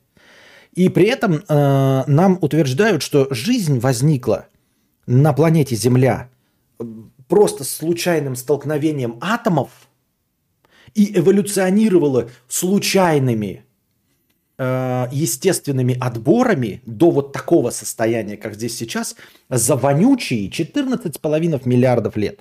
За 14,5 миллиардов лет существования нашей Вселенной. Я считаю, что все существование нашей Вселенной, оно так или иначе ведет вот к появлению нас с вами. Не, не существование планеты Земля и не нашей Солнечной системы, а всей Вселенной. Она существует, мне кажется, в масштабах вот этой вот случайного набора обезьяной символов крайне подозрительно мало. Очень и очень мало. Да? Вот просто я говорю, вот чисто так, вот визуально представьте себе обезьяну, которая бесконечно набирает символы на клавиатуре – и чтобы она бесконечно, набирая символы, случайно набрала, э, вот сколько занимает Гамлет в символах, да, там несколько тысяч символов с пробелами, чтобы она случайно набрала вот именно эту последовательность. Она же будет набирать половину этой последовательности. Потом она наберет без, без последнего символа. Вот она наберет, наберет, последний символ будет неправильным. И потом дальше опять бесконечный случайный набор символов будет, да? Слова будут какие-то попадаться. Это же сколько попыток надо, чтобы полностью вся сложилась. И кажется, что если обезьяна будет это делать, то это будет происходить очень, очень-очень долго. Правильно? А космические события даже вот на этом, на, на квантовом уровне, они тоже не быстро происходят. Нельзя сказать, что эволюция это движется гораздо быстрее, чем э, э, руки обезьяны на клавиатуре. Нельзя сказать. Как получилось, что всего за 14,5 миллиардов лет сложилась вот такая сложнейшая система цепочек ДНК? Это все вопросы в бесконечность, понимаете? Вопросы в никуда. Понимаете? Просто вот, вот, за 4, вот дадим вам 14,5 миллиардов лет. Это не так уж и много. Понимаете? Вот человечество, человечество, да? До Иисуса Христа тысячи лет. Тысяча тысяч – это уже миллион лет. Тысяча миллионов – это уже миллиард. Понимаете, о чем я? Это не так уж и много. 14,5 миллиардов лет – это не так уж и много. Ты не берешь в учет, что она сможет с первого раза написать. Вот и ученые говорят, что мы первые осознанные создания. Это да, это есть такая теория, что почему мы и не видим никакой другой жизни, что мы самое первое, что мы колыбель эволюции, да? А, может, может. Но как бы вот я подбрасываю монетку, да? А, может она с первого раза попасть на ребро? Может. И с сотого может. Но почему-то, когда я делаю вот как мне, я понимаю, что это какая-то ошибка восприятия. Возможно. Есть такие вот э, ошибки человеческого восприятия, что мы не верим, что что-то возможно с первого раза. Да, действительно, согласно статистике, нет никакой вообще проблемы в том, чтобы это сработало с первого раза. Но как-то все равно вот человеческое восприятие не позволяет мне поверить, что за 14,5 миллиардов лет все так быстро все сложилось. Потому что, говорю, тысяча, тысяча тысяч, миллион, Тысяча миллионов, миллиард. Все, это так мало. А потом в деньгах, да, например, мы такие говорим, оп, э, тысяча. Мало денег? Мало. А миллион денег это много? Много, но это, блядь, полоседан. Ну, можно же накопить на полоседан. Там, блядь, поясочки подзатянуть всей семьей и купить пол, вот миллион рублей. А миллиард рублей это много? Да хуя, пиздец, миллиард рублей. Это ж тысячи миллионов. А у Филиппа Киркорова квартира за миллиард рублей. У Филиппа Киркорова квартира за миллиард рублей. Квартира. 14,5 таких квартир. Даже не полгорода, это не Москва, понимаете? Это, миллиард рублей, это одна квартира.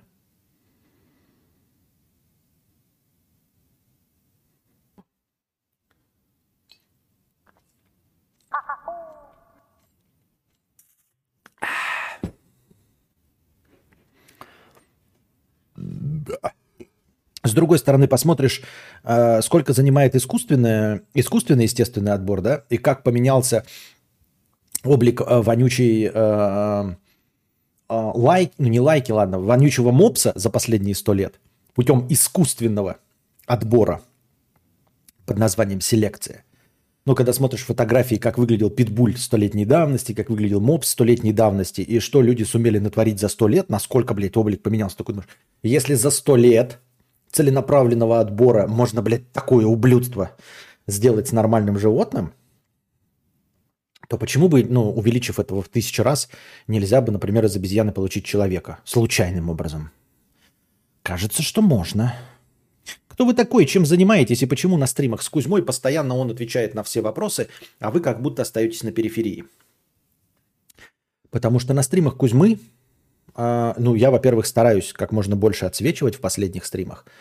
А, возможно, именно поэтому, Катя, э, вы сюда и попали, потому что до этого я не отсвечивал и вас не заинтересовал, а сейчас вы все-таки решили зайти, потому что в последних стримах я стал немножко поактивнее. А во-вторых, не забывайте, что это стримы Кузьмы на канале Кузьмы. И туда приходят зрители Кузьмы для того, чтобы послушать Кузьму в первую очередь. Им не очень-то интересна моя духота. Вы правда думаете, что если бы я отвечал таким же образом на 2К подкастах, это было бы кому-нибудь интересно? Вот. Если в бесконечной вселенной возможно все, значит где-то бесконечно далеко бессмертная обезьяна прямо сейчас хуярит по кнопкам машинки. Да. Да. И где-то вселенная, если, понимаете, как сказать, просто не очень мне понятна концепция вот нашей расширяющейся вселенной и большого взрыва. До большого взрыва было что? Предыдущий большой взрыв, то есть это тоже бесконечный процесс.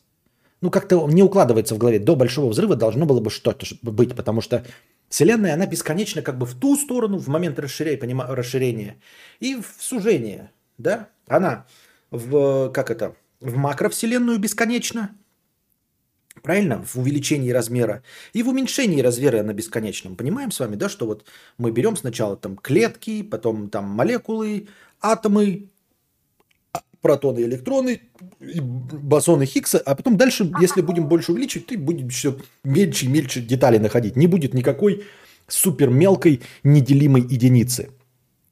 Возможно, все будет так, как выглядит в э, финале фильма «Люди в черном», когда вот все в квантовый мир уменьшается, где у нас человек муравей, да, э, вместе с тихоходкой, и потом вместе опять по, по, по, в одном бозоне оказывается целая вселенная.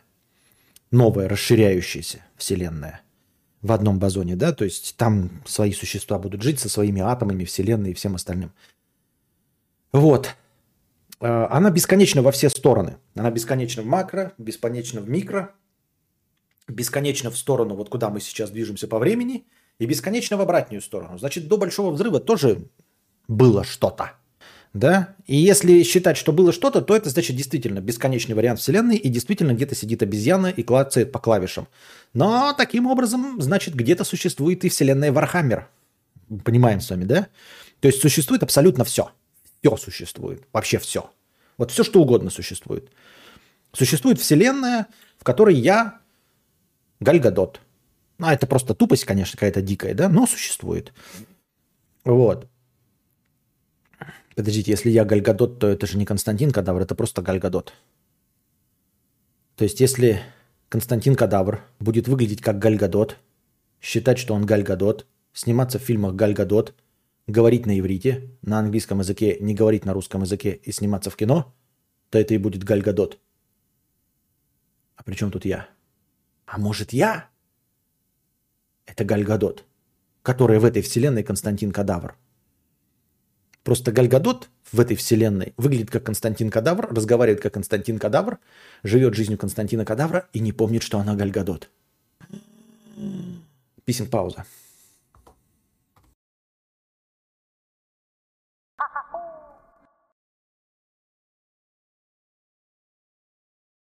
И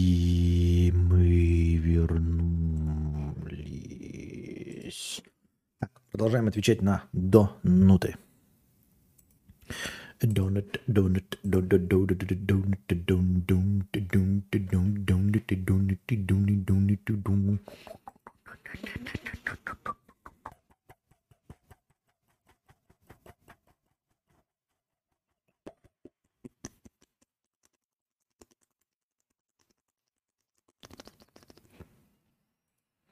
Так.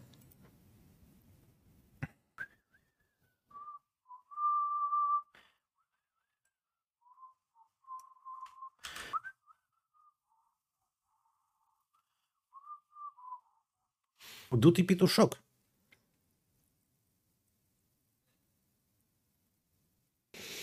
Походу мой донат пропустили или хз что. Я спрашивал, как насчет читать иногда новости науки и техники с сайта N плюс 1, как это делали на эхо Мацы до закрытия. Я отвечал на этот вопрос. А, может быть, когда-нибудь и возьмемся. Но пока хватает ответов, а там посмотрим. Я отвечал на этот вопрос. Таксосы, петухи, не разрешайте своим детям смотреть Константина Кадавра. Смотрю лет с 15-16, сейчас мне 22. Боюсь и ненавижу работу, хотя и ни дня не работал. Ржу, поднимая голову вверх. Кажется, пропитался хтонью. Недолюбливаю людей и этот мир. Да и сам ты, Костя, знатный петуч, хотя я тебя безмерно люблю. С. Спасибо, как говорится. С. Спасибо. Простыня текста «Героическая смерть» – это тоже самоубийство. Такой вопрос. Если человека держат в плену, и перед ним или так, так, есть, есть связь. А если человека держат в плену и перед ним или рассказать информацию, в результате которой возможны жертвы, или смерть, и он выбирает смерть, разве это не самоубийство?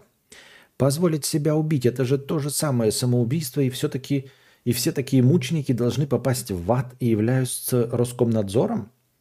Можно сказать, что в ситуации, когда человек в плену не считается самоубийством, ведь человека убивают другой человек, и он просто является жертвой. Но я предлагаю волшебную ситуацию, где он или выдает информацию и живет, или не выдает и умирает. Перед ним стоит только выбор. Можно сказать, что он выбирает мир, где он живой подлец, мир, который его не устраивает, или мертвый герой. Разве человек на крыше не совершает тот же выбор, или он продолжает жить в мире, где ему не нравится, или он просто не живет? И по такой логике каждый человек, который позволяет себе умирать, пусть даже ради другого, потому что он делает выбор между жизнью и смертью, является самоубийцей и грешником в лице Бога. Ну, не в лице Бога, а как это по, по мнению Бога. Не, это не твое решение. Финал очка э, убийц его, решение не его. Финал очка убийц его, решение не его. Я не понимаю, что ты написал. Давай на русском языке. Но вообще, да, абсолютно прав. Э, это точности так же, как, э, знаешь, тебе представляют к голове пистолет и дают в руки пистолет и говорят, вот убей человека, иначе мы тебе выстрелим в голову. Да? Ты убиваешь человека. А по даже законам, мне, насколько известно, уголовного права и по прецедентам, ну, там, где есть прецедентное право, это не считается убийством. Это ты выступаешь э, в роли инструмента убийств, убийства. То есть пистолет не является убийцей. Автомобиль, задавивший тебя, это не убийца. Понимаешь? Есть человек, который тобой управляет. Поэтому если тебя ставят в положение, где ты либо лишаешься своей жизни, либо кого-то убиваешь, ты не являешься самоубийцей. Тут, понимаешь, в религиозных постулатах я не знаю, как это работает. Но по сути дела, да, э, свою жизнь отдать или жизнь других, или там большого количества других людей, это а, не выбор. Тебе никто не дает выбора. Это не демократия, понимаешь, где ты а, сам принимаешь решение. Это а, тебя ставят просто перед фактом, а поскольку инстинкт самосохранения, он сильнее, чем любой другой инстинкт, в том числе, чем любовь, там и размножение, и пятое, и десятое, то есть э, так природой приоритетно сделано, что ты Э, условно говоря, не дай бог кому-нибудь с этим столкнуться, но э, вынужден будешь убить своего ребенка, потому что, по мнению природы, ты сможешь нарожать еще спиногрызов, налогоплательщиков, поэтому нужно сохранять непосредственно свою жизнь.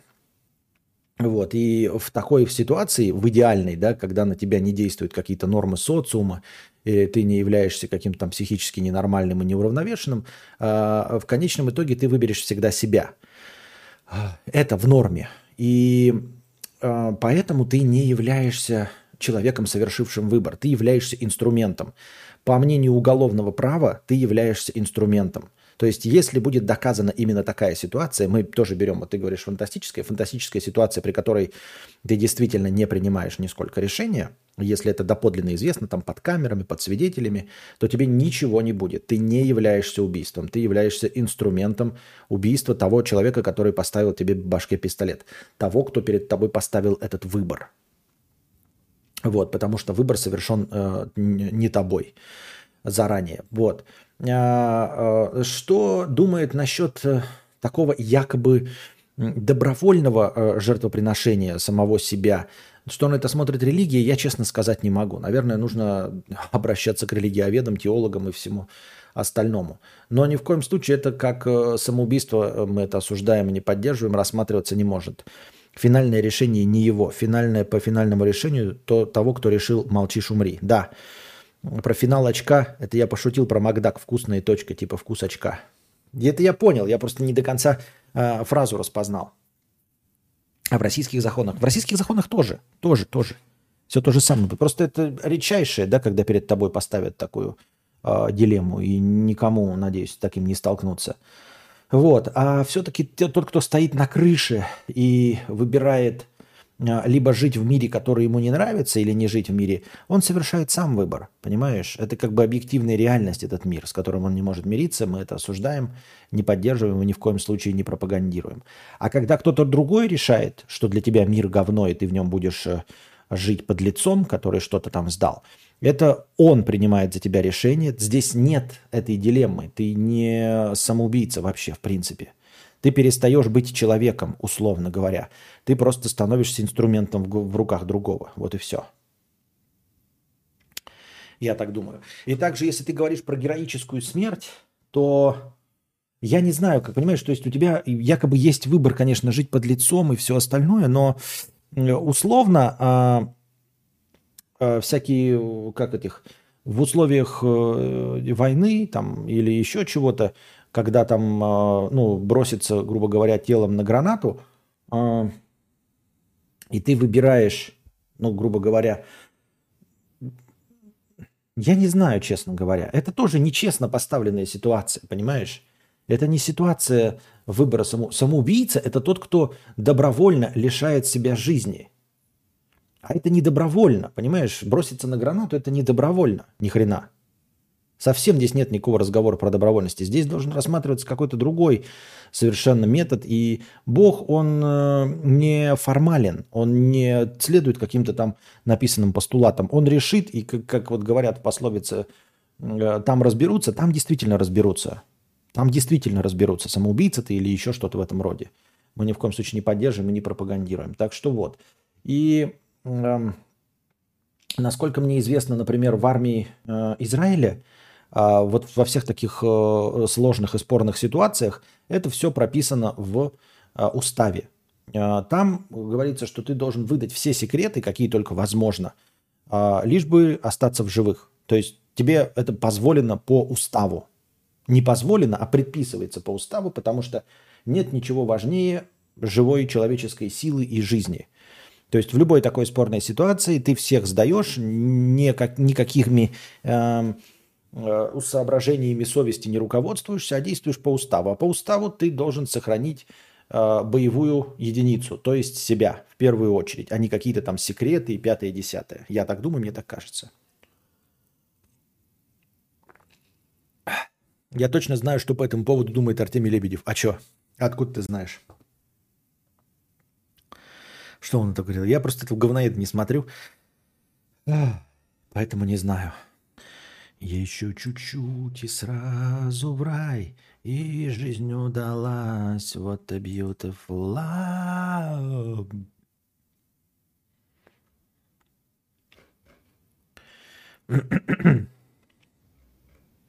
Коуч трудоголиков. 100 рублей с покрытием комиссии. Константин, хотел тебе давно сказать, что ты стал фальшивить в песне «Еще чуть-чуть и сразу в рай» на строчке What a beautiful life. А конкретно на слове life. Раньше ты пел правильно, а сейчас фальшивишь. Переслушай, пожалуйста, сей шедевр. Не буду я переслушивать.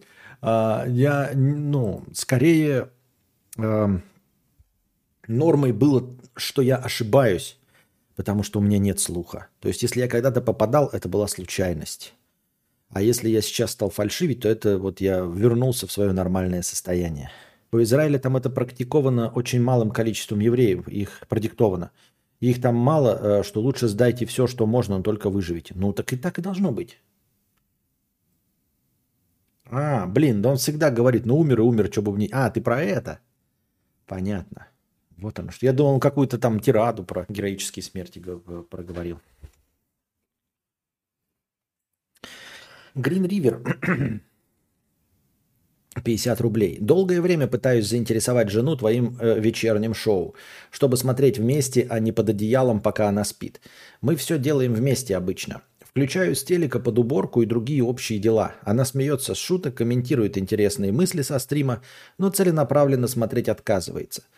Э, ну, это норма, понимаешь? Целенаправленно смотреть. Что значит целенаправленно? Я вообще удивлен, что кто-то целенаправленно смотрит за исключением небольшого количества людей в чате, которые вот прям сосредоточены на общении в чате, на, задав... на задавании вопросов, все остальные такое шоу, в котором, в общем-то, сидит говорящая голова и отвечает на вопросы, просто разговаривает, его и нужно смотреть во время какого-то другого процесса. Ну, зашел ты там в чате, откровенно вопиющую мысль, конечно же, э, обсудил, там сказал, ну ты петух, но в целом ты слушаешь на фоне и занимаешься своими делами, там кодишь, рисуешь, делаешь уборку, Э, моешь посуду. И она в этом плане права. То есть, когда она моет посуду, и ей скучно, конечно, можно послушать на фоне. Но чтобы сидеть, знаешь, там, э, положить ладошки на коленки, вот так вот включить и как шоу смотреть. Смотреть-то тут нечего, понимаешь? Чтобы ничем другим не заниматься. Ну, хотя бы вязать можно там, я не знаю. Как я уже сказал, рисовать что угодно делать, потому что это фоновое шоу. В общем, у тебя несколько есть органов слуха, о, несколько органов восприятия, и э, основной мой контент проходит через уши. Глаза можно занять чем-то другим, руки можно занять э, каким-то какой-то другой э, механической деятельностью. и при этом не терять ничего из того, что я говорю. Поэтому удивительно, что ты посвящаешь мне, вот, ну, моему стриму какое-то отдельное время. То есть я бы даже понимал, что ты под одеялом, значит, там смотришь новости и э, краем уха слушаешь там, э, или смотришь картинки в, в, в инсте и слушаешь мой подкаст. Но если ты серьезно смотришь на мою ебасосину все э, два часа времени, то, наверное, немножечко странновато, нет? Вам не кажется? Мой учитель музыки говорил, что при любом косяке отвечай, что это авторская интерпретация и вообще авангард. Отстаньте, я так вижу. Понятно. Смотреть КК под одеялом от жены. Ахахахахах. Смеется Игорь, как будто он сам так не делает. Еще можно конспектировать, а потом выпустить 22 тома ереси кадавра. Истинные кадаврианцы всегда следят за мимикой мудреца, так что сам мудрец не прав. Нихуя себе. А что, у меня богатая мимика? Спасибо, конечно, за комплимент. Комплимент. Пиздец, духота какая, какая 50%? 50 рублей, 50% с покрытием комиссии. Здравствуй, богатей, Константин. Вот собирался с силами расписать тебе простыню, которую хочу написать уже полгода – о проблеме, которой лет 10, но потом подумал, что лучше уж записаться к специалисту. Так что пойду проверю, не слепая ли подписка, не слетела ли подписка на Бусти и держи трудовую копеечку. Целую, Волониты. Спасибо большое. Э, молодец, э, пиздец, духота. И вы его совету последуйте и тоже подпишитесь на Бусти. Это спонсорская поддержка, которая раньше у нас была YouTube Premium, но сейчас меня и вас ее лишили. Поэтому, пожалуйста, подписывайтесь через Бусти. Это очень помогает держаться каналу на плаву. Вот. Э, таким образом вы поддерживаете канал. Можете выбрать подходящий тариф, и он будет вас, с вас регулярно, без вашего ведома, снимать денежку. Она будет регулярно мне приходить, и вы будете с чистой совестью, не поддерживая другими способами, э, смотреть э, мой стрим. Также не забывайте по совету Сержа 13, как мы сейчас тут... Или он это не советовал? Ну, в общем, или советовал, не помню. Мы же сейчас с превьюшками, с темой основной подкаста. А также прошу вас прожать лайки, дорогие друзья, а, и подписаться и прожать колокольчики. Вот. И по возможности все время не забывайте прожимать лайки. Это вам ничего не стоит, а алгоритмы Ютуба, возможно, будут продвигать меня чуть больше, чем обычно. Придут новые зрители, новые донаторы, новые вопросы. Стримы будут длиннее, вам контента будет больше только за счет того, что будет больше новых зрителей. Чтобы было больше новых зрителей, прожимайте э, лайки. Я всегда готовлю, когда кадавр говорит, режешь лук, жаришь мясо или параллельно второе окно, и там что-то визуальное. Да, это так и нормально, так и должно быть. Так я вообще думал, если бы в идеале аудиоподкаст. Ну, как бы что? Здравствуйте, Толстантин Толстантинович. Слушал предыдущий подкаст и надумал вот такую идею – Условно, когда заканчивается хорошее настроение, в конце подкаста ты будешь добавлять лайки из предыдущего подкаста в хорошее настроение. То есть один лайк равен одному рублю. Как тебе идея? Да-да-да, реально один лайк, один рубль. Насколько хватит на 40 секунд? Ну не на 40, конечно, секунд. Давайте смотреть правде в глаза. На минуту 40 секунд-то хватит. На минуту 40 секунд хватит. Ну, ладно, если будем хорошо просить, на 2 минуты хватит.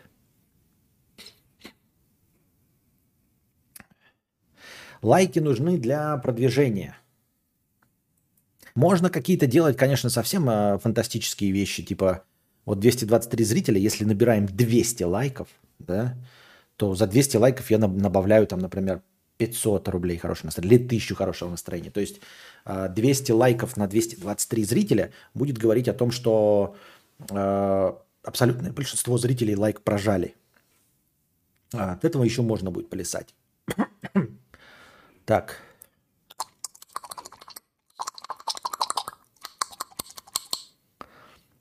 Оплачен, оплачиваемый э, душило. А, видимо, 20 долларов с покрытием комиссии. Какой ты душный, еще хуже меня. Держи донат, счастья, здоровья. Верфолов на реабилитацию после пессимизм гейта. Понятно. Оплачиваемый душнило. Довольно забавно, что есть юдишки, которые пытаются вещать на широкую аудиторию узкоспециализированный научный контент, и они ожидаемо ничего не зарабатывают на этом. Другие пытаются вещать науч-поп для широкой аудитории и тоже ничего не зарабатывают. А кадавер рыгает и рубит донаты, мое уважение. Ну давай ты не будешь пиздеть. Конечно, может быть, я не знаю, узкоспециализированный научный контент все равно собирает своих зрителей больше, чем у меня. И э, науч-поперы, э, которые работают на широкую аудиторию, они прям набирают нормальные. Да, вот этот э, с глазками узкопосаженными, как называется? Ну, короче, вот эти Топлес, вот это все, да, э, научпоперы, они прекрасно собирают свои миллионные аудитории, зарабатывают на этом деньги. Поэтому научпоп на широкую аудиторию прекрасно работает. Не знаю, почему ты ставишь их э, в ранг ниже, чем я, в ранг ниж, э, заработка ниже, чем у меня. Не очень понимаю, с чего вдруг. Хочу отдельную кнопку лайка без добавления в плейлист. Еще что хочешь. Вообще YouTube, конечно, петушня, потому что кнопка лайка и показывает, что контент зашел и закидывает в плейлист. В итоге в этом плейлисте и рецепты, и инструкции, и котики, и все подряд. Ян Топлис, Мамикс, вот. Кадавр рубит донаты. Ага. Рыгает и рубит донаты.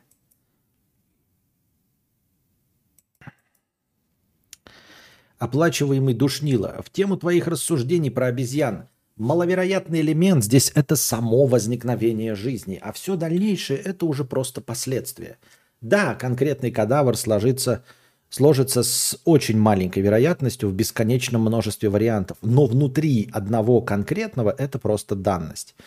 Ну, не знаю. Вот ты рассматриваешь... Я понимаю, о чем ты. Э, что из всего вот этого маловероятного, самое маловероятное – это просто возникновение жизни. А если уж она возникла, то по-любому разовьется в какую-то залупень. Я, честно говоря, нет. Честно говоря, не, не согласен с тобой. Мне кажется, что вероятность из неживого получить живое, жизнь, примерно такая же, как из инфузории туфельки в конечном итоге получить утконоса.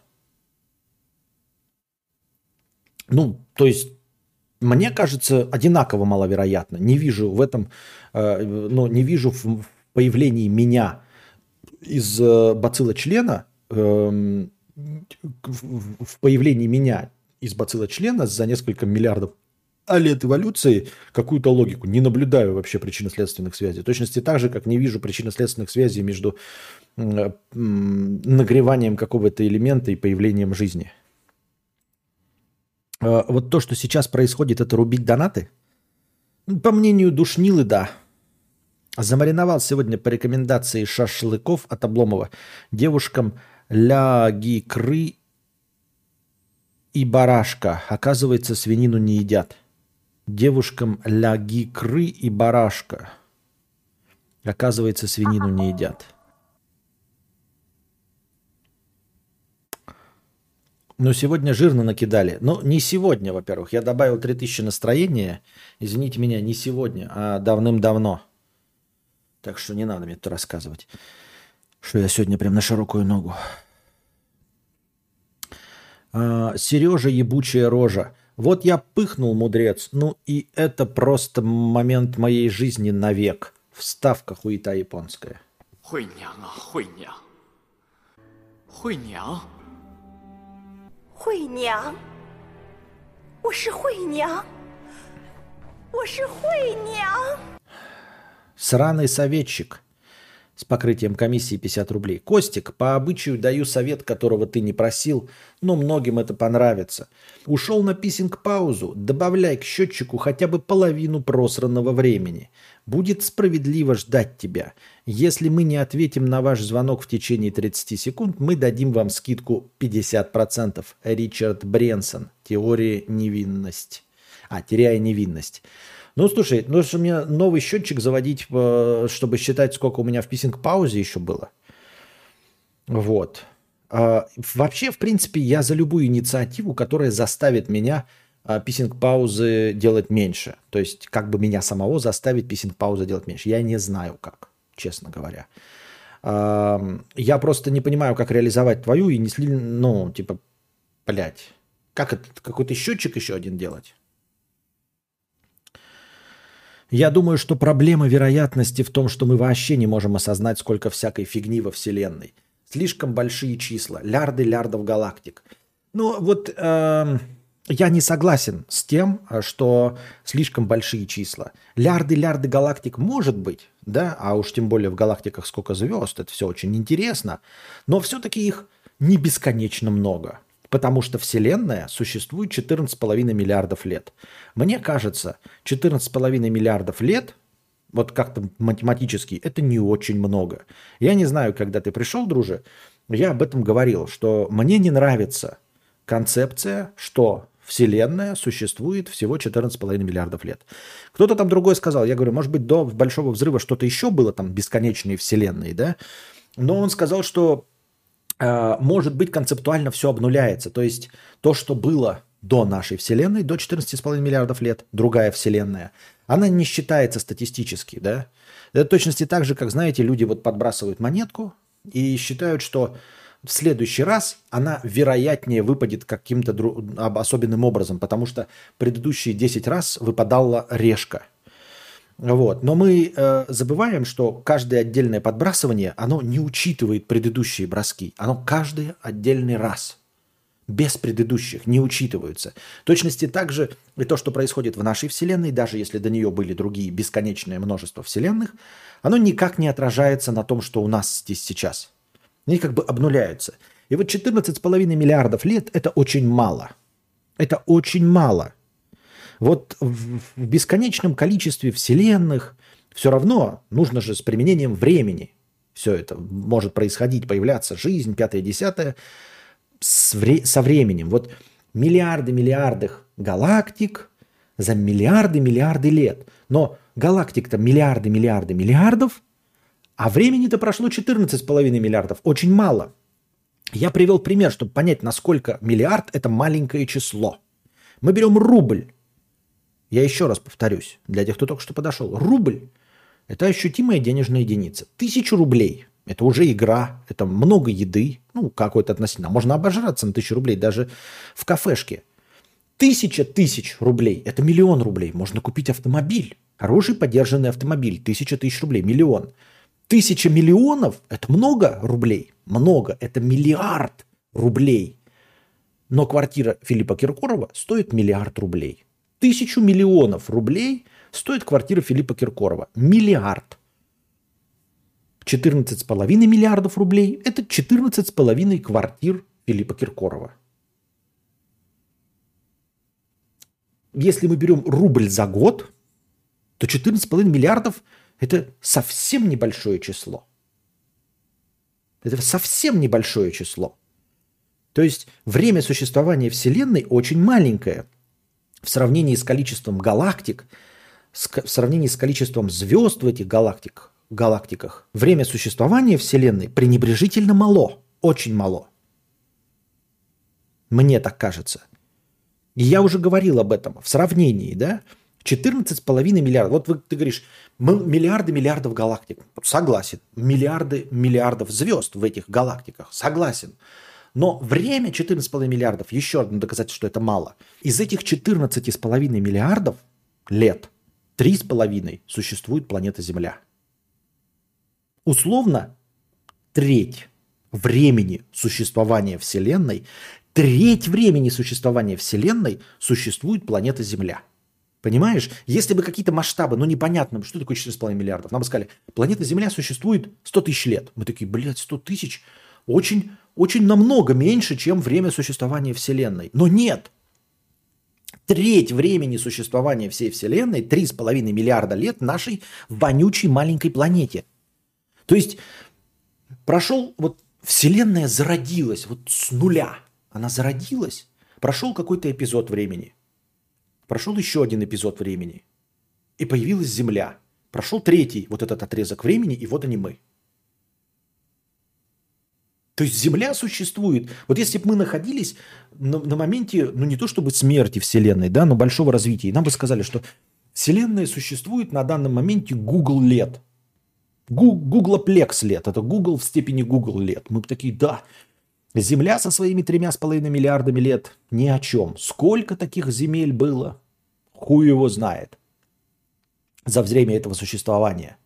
Но когда мы говорим, что Земля существует треть времени от существования всей Вселенной, треть времени, то тут, короче, либо наша Вселенная пиздец какая молодая, либо что-то в этих циферках прям как-то, как-то, как-то, как-то, как-то, как-то, как-то, как-то, как-то.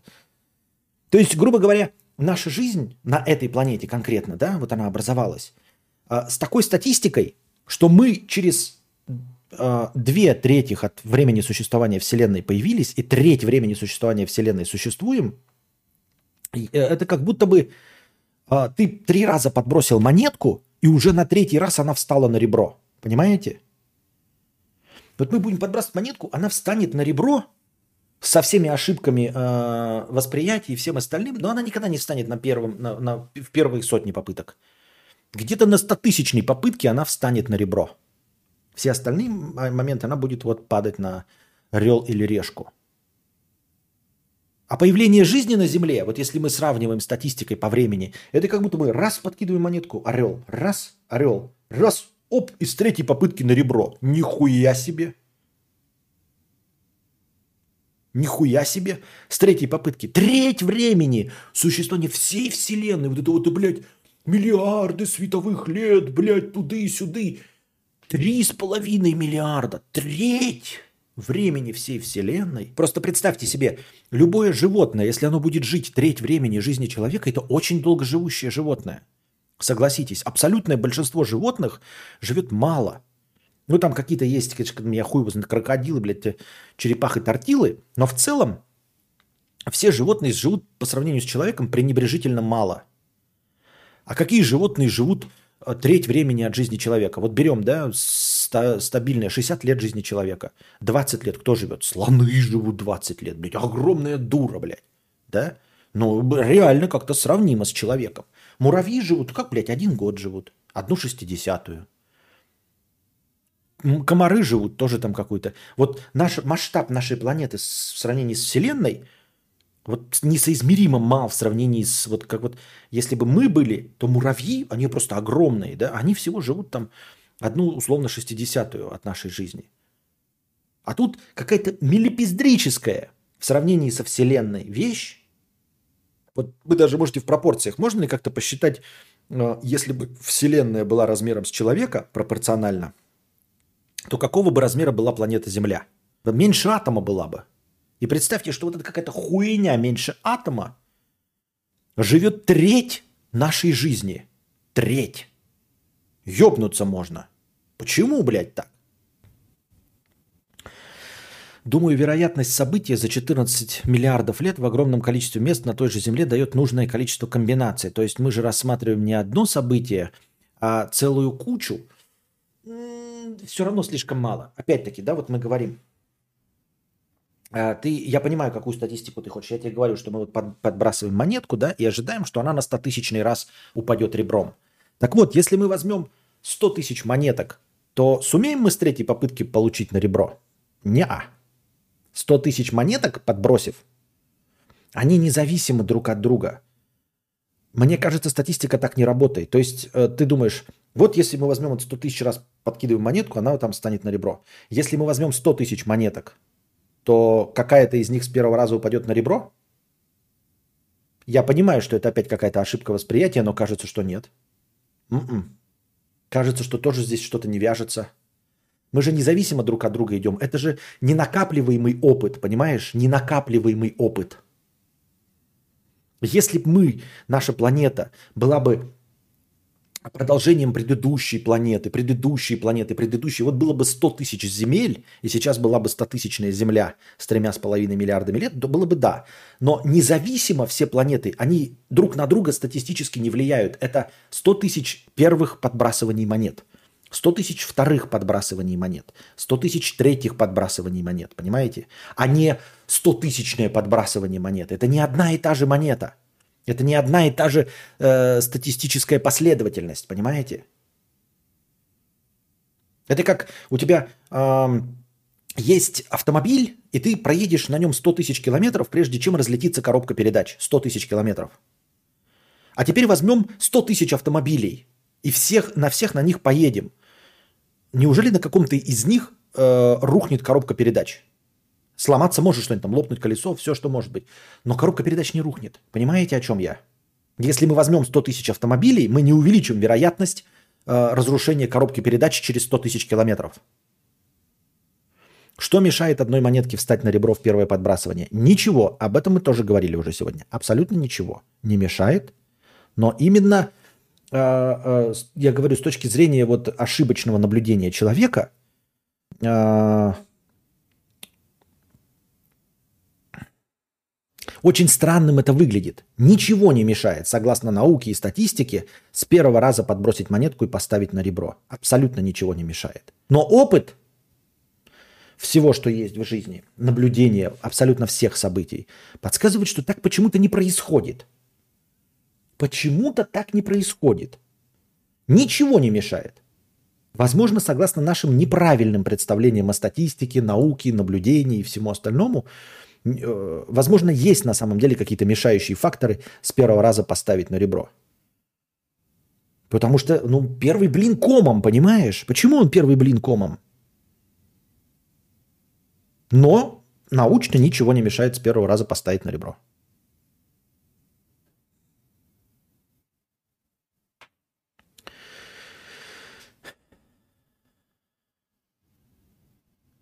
Костя, ты учитываешь, что подкидывающий монетку может рассчитывать и поджуливать, добиваясь именно постановки на ребро, и с каждым разом может быть все ближе к результату, если ты понимаешь, о чем я. Да, ну, я понимаю, о чем ты намекаешь, но и все остальное – и, в принципе, он все равно не получит на третий бросок. Мне кажется. Понимаешь, то есть мы все время говорим, что ничего не мешает с первого раза монетки встать на ребро, абсолютно ничего не мешает. Но если мы сейчас возьмем всех людей и каждый попросим подбросить по монетке, получится, что никто все-таки не сможет с первого раза ее подставить на, на ребро. Вроде бы ничего не мешает, но почему-то никто не поставит. Почему-то вот так удача не сойдется а с жизнью сошлась. Нихуя себе мы победили в этой лотерее возникновения жизни. Она может и первые тысячи подбрасываний подряд на ребро ставить монетку абсолютно случайно. Может все что угодно быть. Может все что угодно быть. Может быть все что угодно. Вот я и говорю, э, мне кажется, что в этом есть какая-то э, какая-то базовая ошибка. Понимаете? Все время говорится, что может быть, но почему-то этого не происходит. Все время говорится, что может быть. Понимаешь? Мы можем находиться сейчас в том варианте мультивселенной, в котором по улице сейчас пройдет динозавр. Можем ли мы находиться вот в бесконечном варианте мультивселенных, находиться именно в той вселенной, по которой сейчас за моим окном пройдет динозавр? Можем. Но это ведь никогда не происходит. Этого никогда не происходит. Но ты же можешь выиграть в лотерею э, все раз в жизни, купив лотерейный билет – кто-то будет покупать всю жизнь, но так и не выиграет. Можешь. Но я не встречал этих людей. Понимаешь, я в своем жизненном опыте никогда не выигрывал в лотерею с первого раза. Вот во всех жизненных опытах, понимаешь, может ли быть, что человек эм, попадет под машину, там 0,1. Я не попал под машину. Может ли человек, есть не нулевая вероятность выиграть лотерею, но я не выиграл лотерею. Есть не нулевая вероятность, э, блядь, что я буду э, ростом 2,5 метра. Но я не стал ростом 2,5 рост метра. Есть вероятность, э, что у вас может оказаться богатый родственник, который оставит вам миллиарды. Но почему-то я в эту статистику не попал. Я нигде не попадаю в нули. Я все время попадаю в средние числа. Вот мое наблюдение всей моей жизни, я всегда попадаю в средние числа. Но ведь есть и карлики, есть и двух с половиной метровые. Но я почему-то метр шестьдесят пять. Есть и миллионеры, миллиардеры, есть и полные нищуки. Но я почему-то в 60 тысяч. То есть это лично мое наблюдение, понимаете?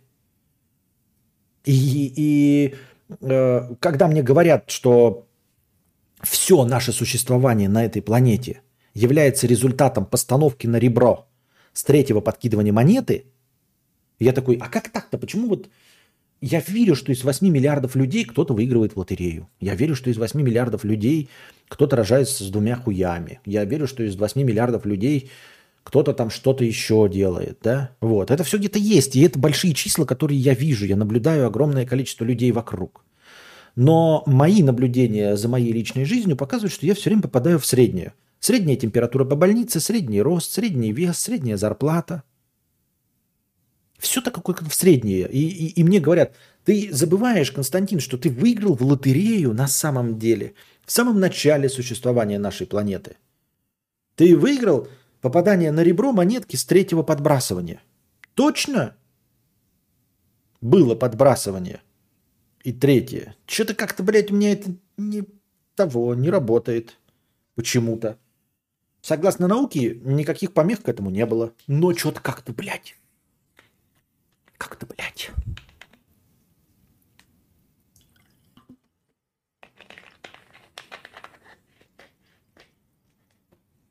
Статистика строится в заранее обговоренных условиях, поэтому монетка может сто раз из ста выпасть на ребро. На этом и строится исследование.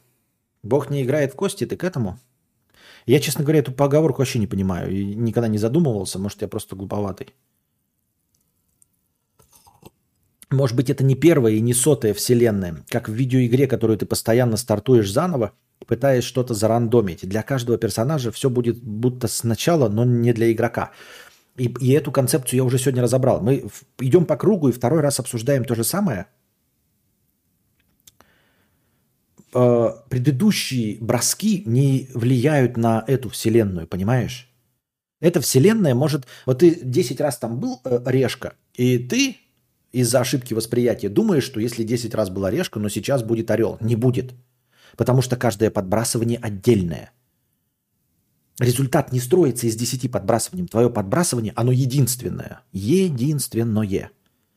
Поэтому то, что там не было в других вселенных жизней, никак не влияет на то, как появилась жизнь здесь.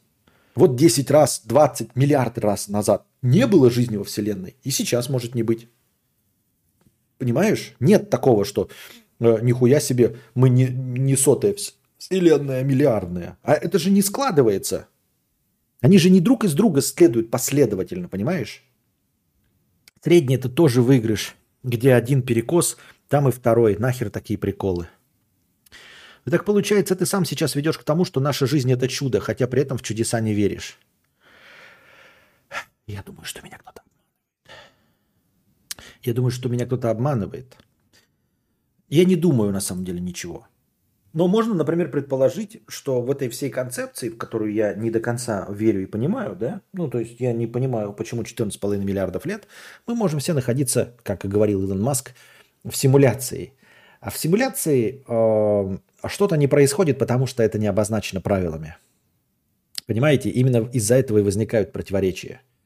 То есть э, ты думаешь, э, что ты где-то в Ведьмаке ходишь и играешь там в Гвинт – но только в подбрасывании монетки. А на самом деле правилами игры просто нигде в коде не прописано, что монетка может встать на ребро. Понимаете? То есть как бы ты думаешь, что ничего этому не противоречит, есть законы физики и все остальное, но в рамках игры просто код с постановки на ребро не прописали. И ты можешь сколько угодно подбрасывать монетку.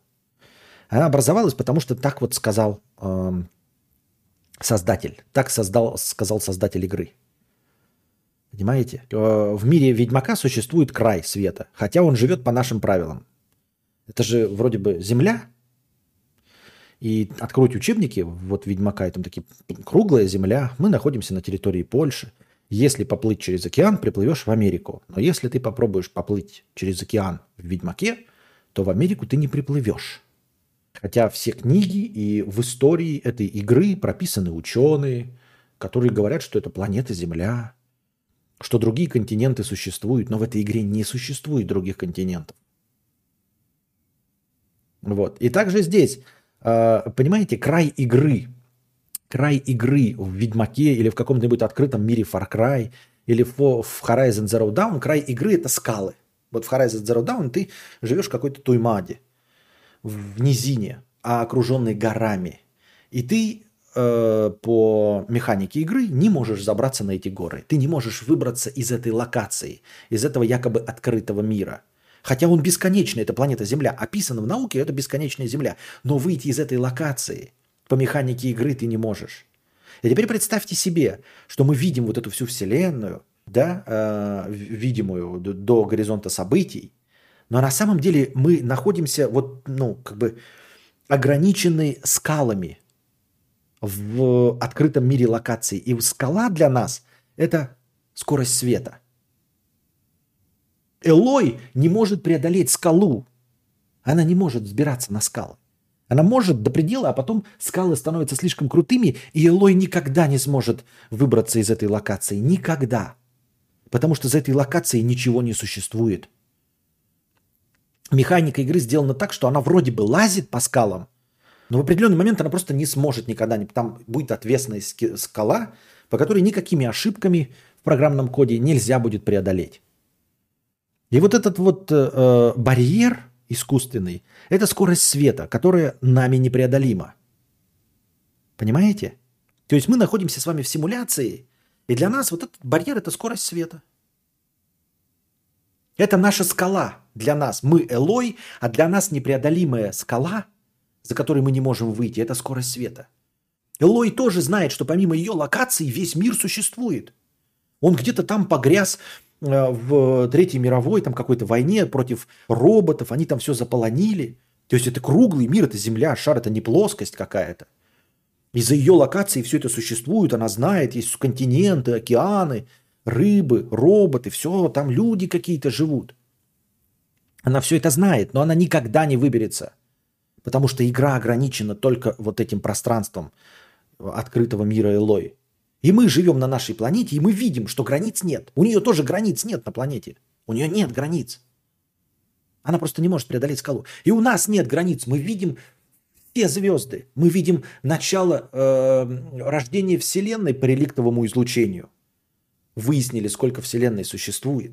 Мы видим все эти звезды, да? Которые находятся э, э, от нас в миллионах световых лет, и они там расширяются, постоянно отодвигаются от нас – они есть, они существуют. Но есть невидимый барьер, скорость света, которую мы не способны преодолеть.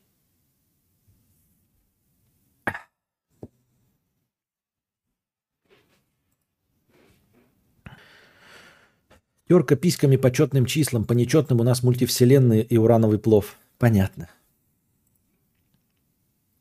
А, это так устал от философии, лучше бы про терку письками обсудили. Да-да-да, терка письками по четным числам, по нечетным у нас мультивселенный урановый плов. Бог не дает играть в кости, это Эйнштейн говорил в ответ на утверждение, что у какого-то события есть, например, вероятность 20%, а у другого 80%. А, ну с этим я согласен. Этой фразой он отрицал многовариантность. Типа случится либо одно, либо другое на 100%. Бог не играет в кости. Это ошибка восприятия. Ничто не мешает выпасть с первого раза. Шанс не зависит от порядка попытки. Подумай об этом. Это не износ авто. Износ, он и есть износ. Что как бы шанс поломки с увеличением времени увеличивается. Я знаю, Никита, я же об этом и говорю. Что я нахожусь в рамках э, своего восприятия, естественно. Я же говорю, в рамках своего опыта. Мой жизненный опыт подсказывает, что я все время нахожусь в средних числах, а не в э, полярных. И поэтому мне не верится, что все, что существует на этой планете, что все, чем мы пользуемся, это результат выпадения с третьей попытки. Это я так условно разделил, да, по времени. Как-то ты говорил, что не может быть, э, не, что не может Бог быть хорошим, если он стравливает муравьев. Я не говорю, ну, как-то ты перевираешь мои слова. А что, если мы живем в симуляции человечества для предотвращения войн э, в реальном мире? Является ли Бог хорошим тогда? А, я не знаю, я такого не говорил, вообще не понимаю вопроса, если честно, Майк Ньюман. Не улавливаю, что ты хочешь меня спросить и что мы являемся какой-то тестовой площадкой для какого-то другого, более хорошего человечества, бред какой-то. Если там тоже человечество, то оно ничем не лучше нашего. Там какой-то другой должен быть э, э, вид, то как мы ему поможем, как наш опыт поможет другому, более развитому виду. Никак не поможет.